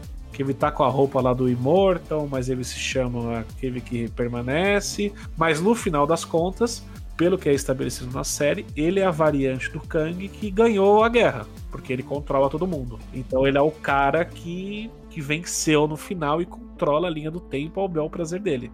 E ele tá cansado, ele não aguenta mais aquela merda. né? Ele já faz aquilo há tanto tempo que ele já quer passar o bastão pra alguém. E isso eu achei bacana, porque diferente do Mandarim, que era um cara, só era um idiota que tava se posando por outro, aquele era realmente o cara, só que ele tava cansado. Ele, ele, ele usufruiu do poder durante tanto tempo que nada mais importava pra ele. Ele já cansou daquela vida e ele quer passar aquela responsabilidade adiante. Ah, Achei incrível, mas acho que é assim, se você pensar na origem do cara, em quem que ele é, agora que a Marvel tem o Quarteto Fantástico. Pra quem não sabe, o Reed Richards é o Homem Elástico. Então, como que vai ligar essa zona toda um universo do quarteto. É, tipo, meio que ignoraram. Então vamos ver como é que vão fazer. É, assim, a gente não tem nem programação, nada do quarteto. Nada foi dito oficialmente, entendeu? É, eu acho que a preocupação não é nem essa agora, né? A preocupação é o cara morreu, ele que controla tudo. O que, que vai acontecer? Né? Qual Kang que vai vir? Eu gostaria de voltar um pouquinho só para só pra vocês aqui explicar um pouquinho por que, que vocês estão citando tanto o mandarim no meio dessa, dessa salada, gente. Porque quando eles chegam lá para conhecer aquele que permanece, o que controla tudo, o cara que tá acima do TVA, o cara é um, um louco, um maluco. Ele é um pirado, entendeu? Só que diferente do mandarim, que era um pirado que tava se passando por alguém, o, o, vou chamar de Kang aqui, mas aquele que permanece, ele era um cara que ele pirou no, no, na própria responsabilidade dele, no próprio trabalho dele, entendeu? Ele é um cara que ele, ele, não, ele não era assim, ele ficou daquele jeito. Mandarim, eles mataram um personagem muito foda da Marvel. E a gente tava com medo do Kang ser um personagem que eles iam matar Assim. igual. Ser só um retardado, entendeu? Em vez de ser um personagem foda. Por um vislumbre a gente achou, né? Porque ela acaba Isso, isso. assassinando ele. E aí, quando a gente revê o Loki lá, nem, nem tudo foi do- da forma que. Não, e cara, assim, o, o, o, o Jonathan Majors é, é muito bom esse diálogo também, cara. Essa série ela tem pequenas partes de diálogo que são muito boas, tá ligado? Que eu acho que quebra um pouco esse estigma aí de filme de série de herói que é só porrada, bomba e vitória. Ele explica tudo, ele, você vê que ele tá aquele cara ali que ele. Sabe aquele cara que tá pirado? Sabe, aquele cara que, que só faz aquilo e ele já. Ele tem aqueles trejeitos dele. Ele fala: Não, isso aí eu já, É dissimulado total, né? ele, não, isso aí eu ele, ele tá, sabe? Não, isso eu já tentei, isso eu já fiz, isso é assim, isso é assado. Não, não, não, veja bem, isso eu já. Sabe? Ele é o cara que já tentou de tudo, ele tá bitolado no trabalho dele, entendeu? Eu achei a atuação desse cara muito foda, cara, muito foda. E ele fala assim, tipo, tipo, foda-se, você quer me matar, me mata. Porque ele é foda. E ele é, ele é um ator muito bom, né? Então ele passa essa, essa, essa, esse desespero do personagem, tipo assim, cara, eu já cansei disso aqui. Essa é a real. Eu não me importo com o que vai acontecer. Eu também nem sei, né, o que vai acontecer. Eu também nem sei, vamos chegar nessa parte, mas assim, eu tô te dando a chance de você assumir isso aqui. Eu não quero mais isso aqui, entendeu? Agora, se você vai me matar, puta, cara, por favor, me mate. Mas você tem a chance de assumir isso ou enfrentar alguém pior do que eu. Que até então você nem me conhecia, né? E, e nesse, nesse, nessa discussão aí, o Loki entra numa. Ele se toca, né? Fala, não, a gente não pode fazer isso, porque vai dar tudo errado, né? E aí a Sylvia, ela toma uma atitude Loki, né? Ela toma uma atitude Loki total. É tipo aquela, é tipo aquele dilema do bolão de final de ano da empresa da Mega Sena. Eu não vou dar 50 conto, eles não vão ganhar. Mas e se ele ganhar? É, essa, essa é a discussão da Sylvie com o Loki, né? A Sylvie fala assim: não, ele tá Que mentindo. viagem, velho. A Sylvie fala assim: não, isso é mentira, não sei o que, a gente tem que matar ele. Aí o Loki fala: mas e se ele tiver certo? Entendeu? O Loki é o cara botando os cinquentão lá só por precaução. Eu achei essa cena aí muito Neil falando com, com o arquiteto. Isso, perfeito. E aí o Loki acha que ela tá entrando na dele e ela manda ele de volta, meu. Ela foi o Loki total ali naquela parada, porque ela queria executar o objetivo que ela fez durante toda a série, né? Ela foi apresentada fazendo as atitudes, tendo atitude pra isso, né? É porque ela não teve o desenvolvimento que o nosso Loki teve, né? Ou aprendeu, igual o nosso Loki aprendeu sobre os eventos da variante dele que morreu pro Thanos, né? É, vamos dizer assim, o final do arco de redenção do Loki, né? Então eu acho que é justamente ele ter. Eles colocaram ele ali contra, vamos dizer, a ideia da Sylvie. A Sylvie pensou de uma forma, ele pensou de outra, e aí no final a ideia dele, na verdade, ele estava certo e a Sylvie estava errada. Que eu era, eu acho que foi pra, tipo, deixar a gente ainda mais assim gostando dele. Isso, é, é aquele, aquele selo de anti-herói, né? Naquele momento eles carimbaram, ó, esse cara aqui não é mais um vilão. Ele vai lutar pelo multiverso. É nesse momento, enquanto a Sylvie ainda tá naquela, naquela programação Loki padrão, que, que são as variantes lá do, do vácuo, né? Que é o Loki presidente, o Boost Loki, que ainda estão naquela de trair, de matar, etc, né? É, só que agora isso tudo caiu por terra, né? Quando a Sylvie mata lá o aquele que permanece, a linha, as linhas do tempo elas se ramificam total, parece, parece muito raiz, né? Vira aquela maluquice. É, então, aí, e aí é outro momento que explode a cabeça, né? Porque ela manda ele de volta, só que ele volta pra uma TVA diferente. Que os caras não conhecem ele. E nessa TVA que tá lá a estátua do Kang, né?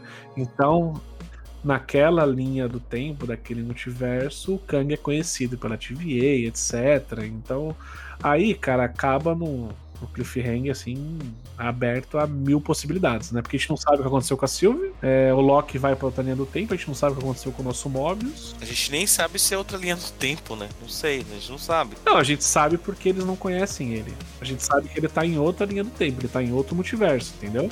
Mas vocês pilotam essa parada de voltar uma segunda temporada? É, também eles deixaram tudo aberto, né, gente?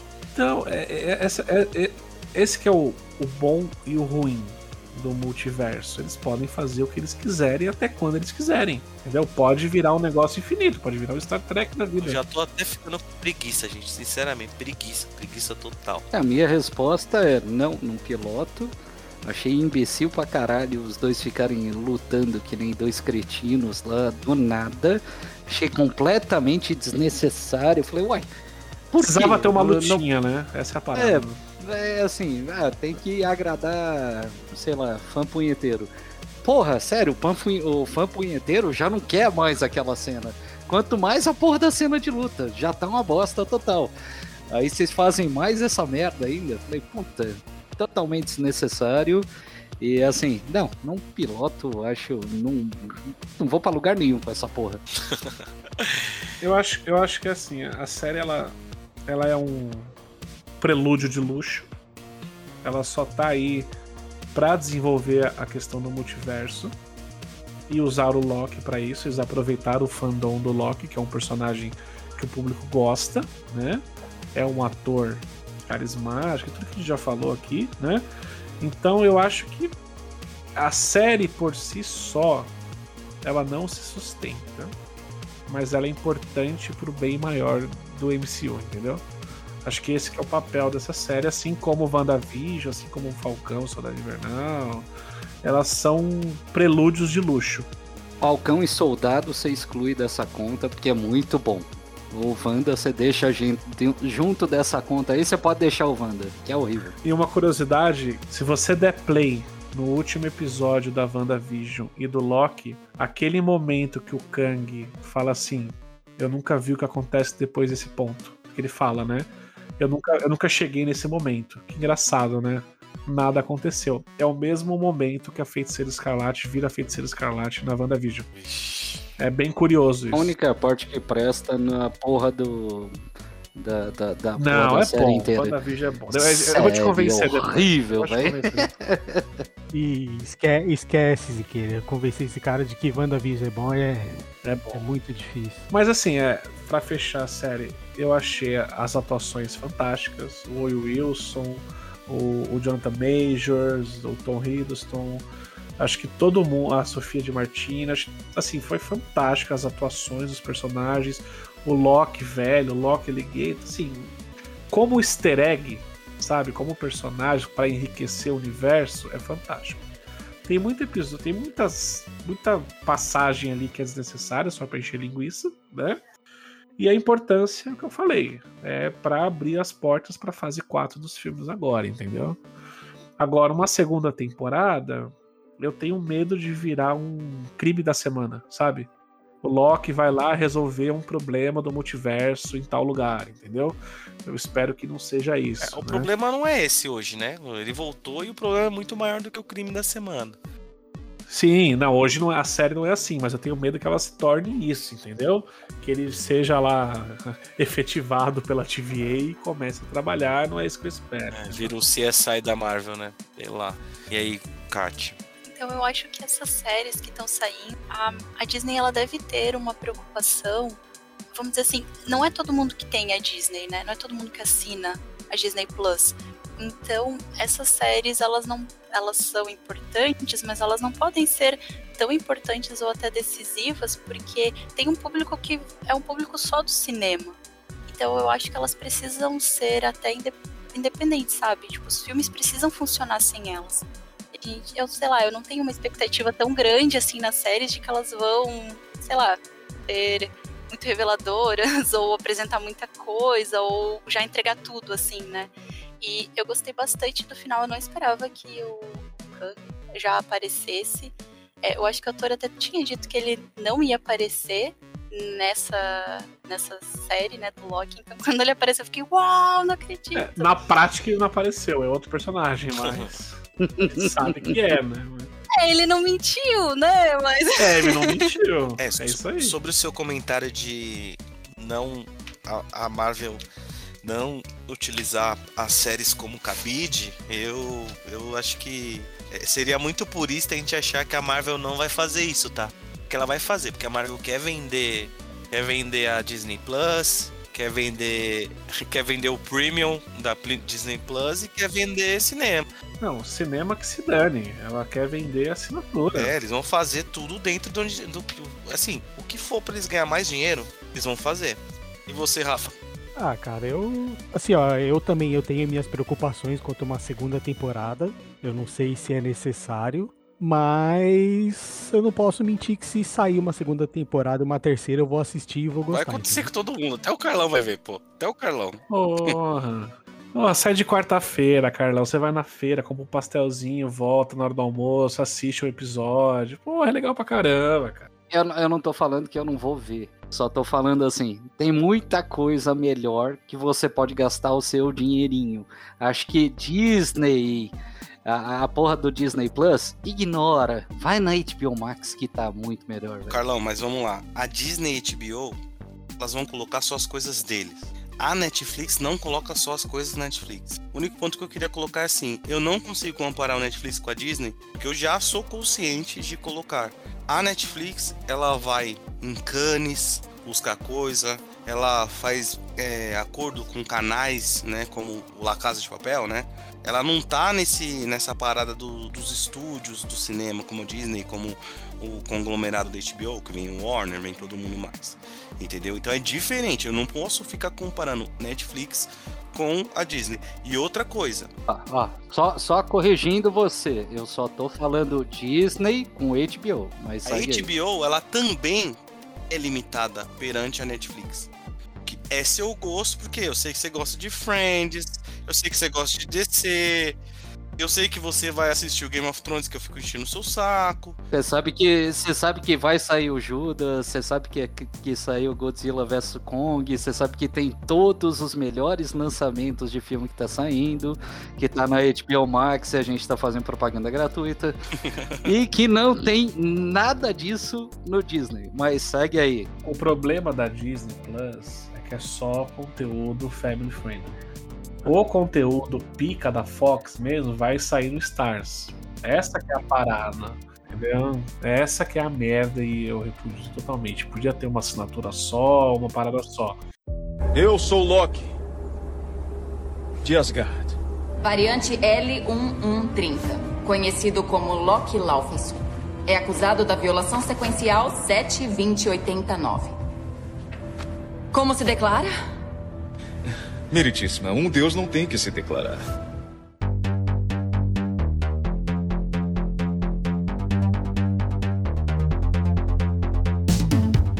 Mas galera, acho que sobre o Loki a gente já acabou até aqui. Foi um episódio bem longo, hein? Então, como sempre, a gente finaliza aí com algum tipo de indicação. Não necessariamente precisa ter ser TV ou cinema. A gente falou muito de Loki, eu já falei algumas vezes aqui.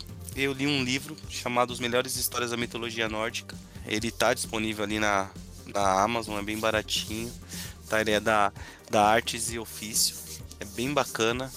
É do Facchini e da Sanganfredo. Bem legal, são as histórias como elas. Assim, nós não sabemos se são as histórias como, como elas foram escritas, né? Porque o início do livro ele até explica um pouquinho sobre o que, que o cristianismo fez, né? Porque mitologia nórdica perante o cristianismo da época medieval ela era uma, uma religião pagã então a gente não sabe se se as histórias são contadas da mesma forma, mas é bem interessante. São contos de duas, três páginas que vale a pena. Essa é a minha indicação aí, aproveitando o tema do Loki. Não é o Loki da Marvel, mas você pode conhecer o que é o Loki da mitologia. Legal? Vamos lá, Cat. Qual que é a sua indicação do dia? A minha indicação é um quadrinhos para não perder o costume e se chama Paper Girls. Eu acho que vai vir a série também, não sei se esse ano ou ano que vem. E é, eu tô indicando porque também tem essa pegada de viagem no tempo e no espaço. É a história de quatro garotas que, sei lá, têm seus 11, 12 anos, assim, e elas entregam um jornal. Então, como elas são, são de 1980 e alguma coisa, assim, eu não lembro o ano. E aí tem essa pegada de nostalgia e elas acabam formando um grupo para entregar jornal juntas, né? Porque elas são meninas e tem que acordar muito cedo. E justamente no dia das bruxas, quando elas estão entregando o jornal, ainda tem muita gente, vamos assim, os jovens mais velhos que elas, né, festando. E só que algo acontece, elas acabam encontrando uma máquina do tempo e, enfim, coisas acontecem, elas veem, veem uns dinossauros também, umas coisas bizarras. E aí começa essa viagem louca que elas vão indo para vários lugares e com o tempo você vai descobrindo o porquê, os motivos dessas bizarrices. E aí tem novos personagens também aparecendo. E, sei lá, uma HQ muito bonita, assim. Legal, dei uma, um Google aqui, dei uma olhada. A Amazon que vai lançar agora em 2022. Talvez no final desse ano ainda. E aí, Carlão, e você? Cara, eu vou. Eu vou indicar a Amazon também, mas na, na parte de leitura. É, porque tá liberado, né? Vamos aproveitar a Amazon. Tem o Fundação do Isaac Asimov.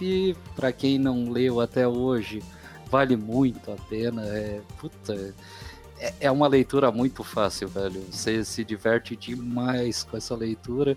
Tem Kindle, o Kindle é grátis para quem assina o Amazon Prime. E vale muito a pena. E falando de HBO Max, que eu queria indicar tudo que aparece aqui, né? Apaixonado nessa porra agora.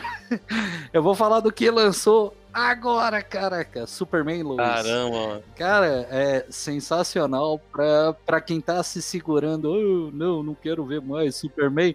Uh, tá nostálgico, hein?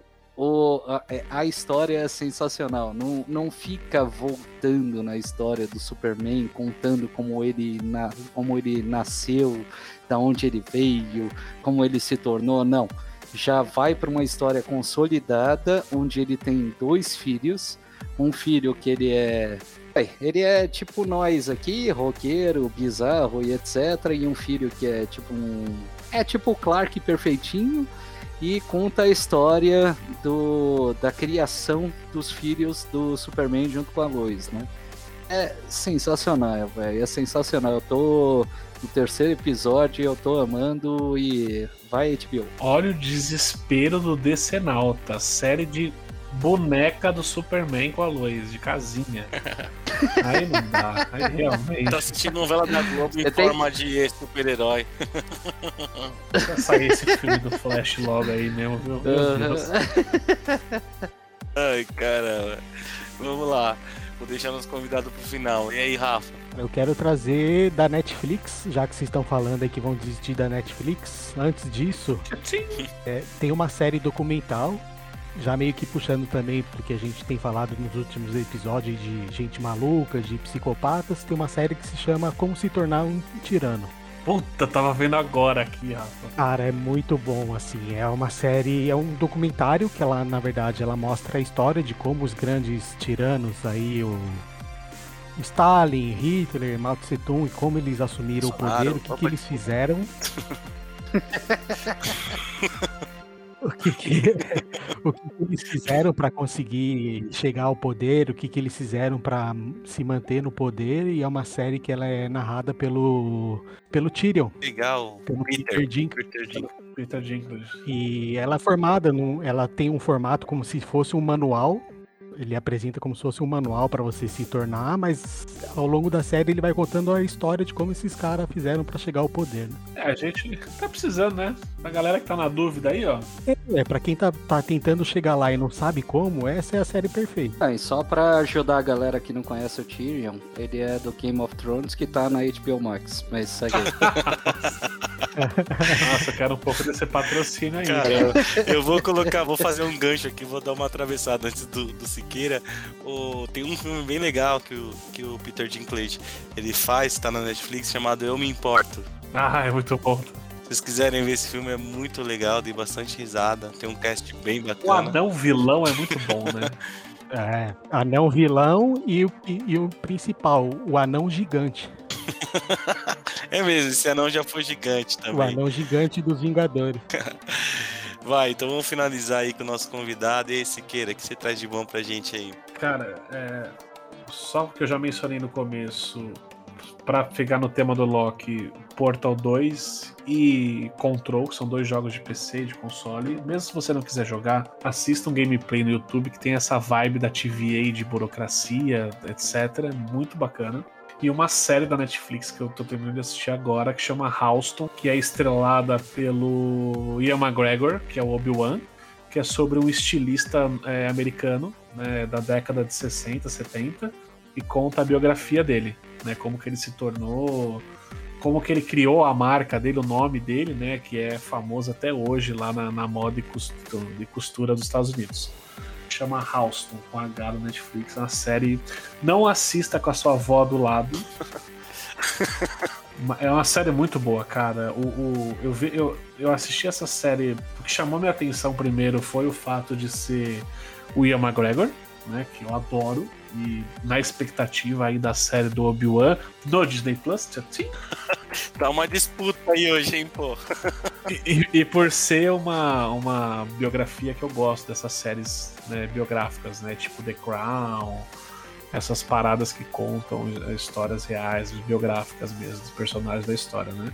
Então fica a dica aí, chama Houston. Muito bacana. Pra quem gosta do Ian McGregor, tem o Dr. Sono, que é uma história do Stephen King, estrelado por ele. Fantástico, continuação do Iluminado na HBO Max. É muito trouxa. Falando de Ian McGregor, então vamos falar de uma franquia pequenininha que ele atuou aí que chama Star Wars, que você encontra no Disney Plus.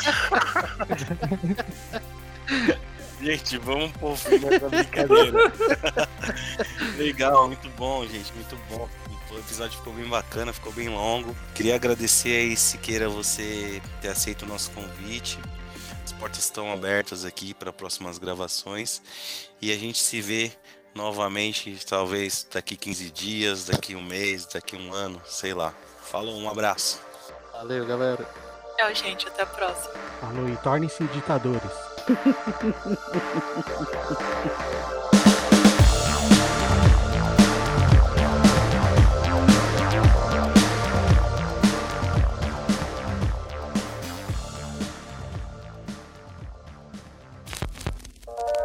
Produzido e editado por Ragamo.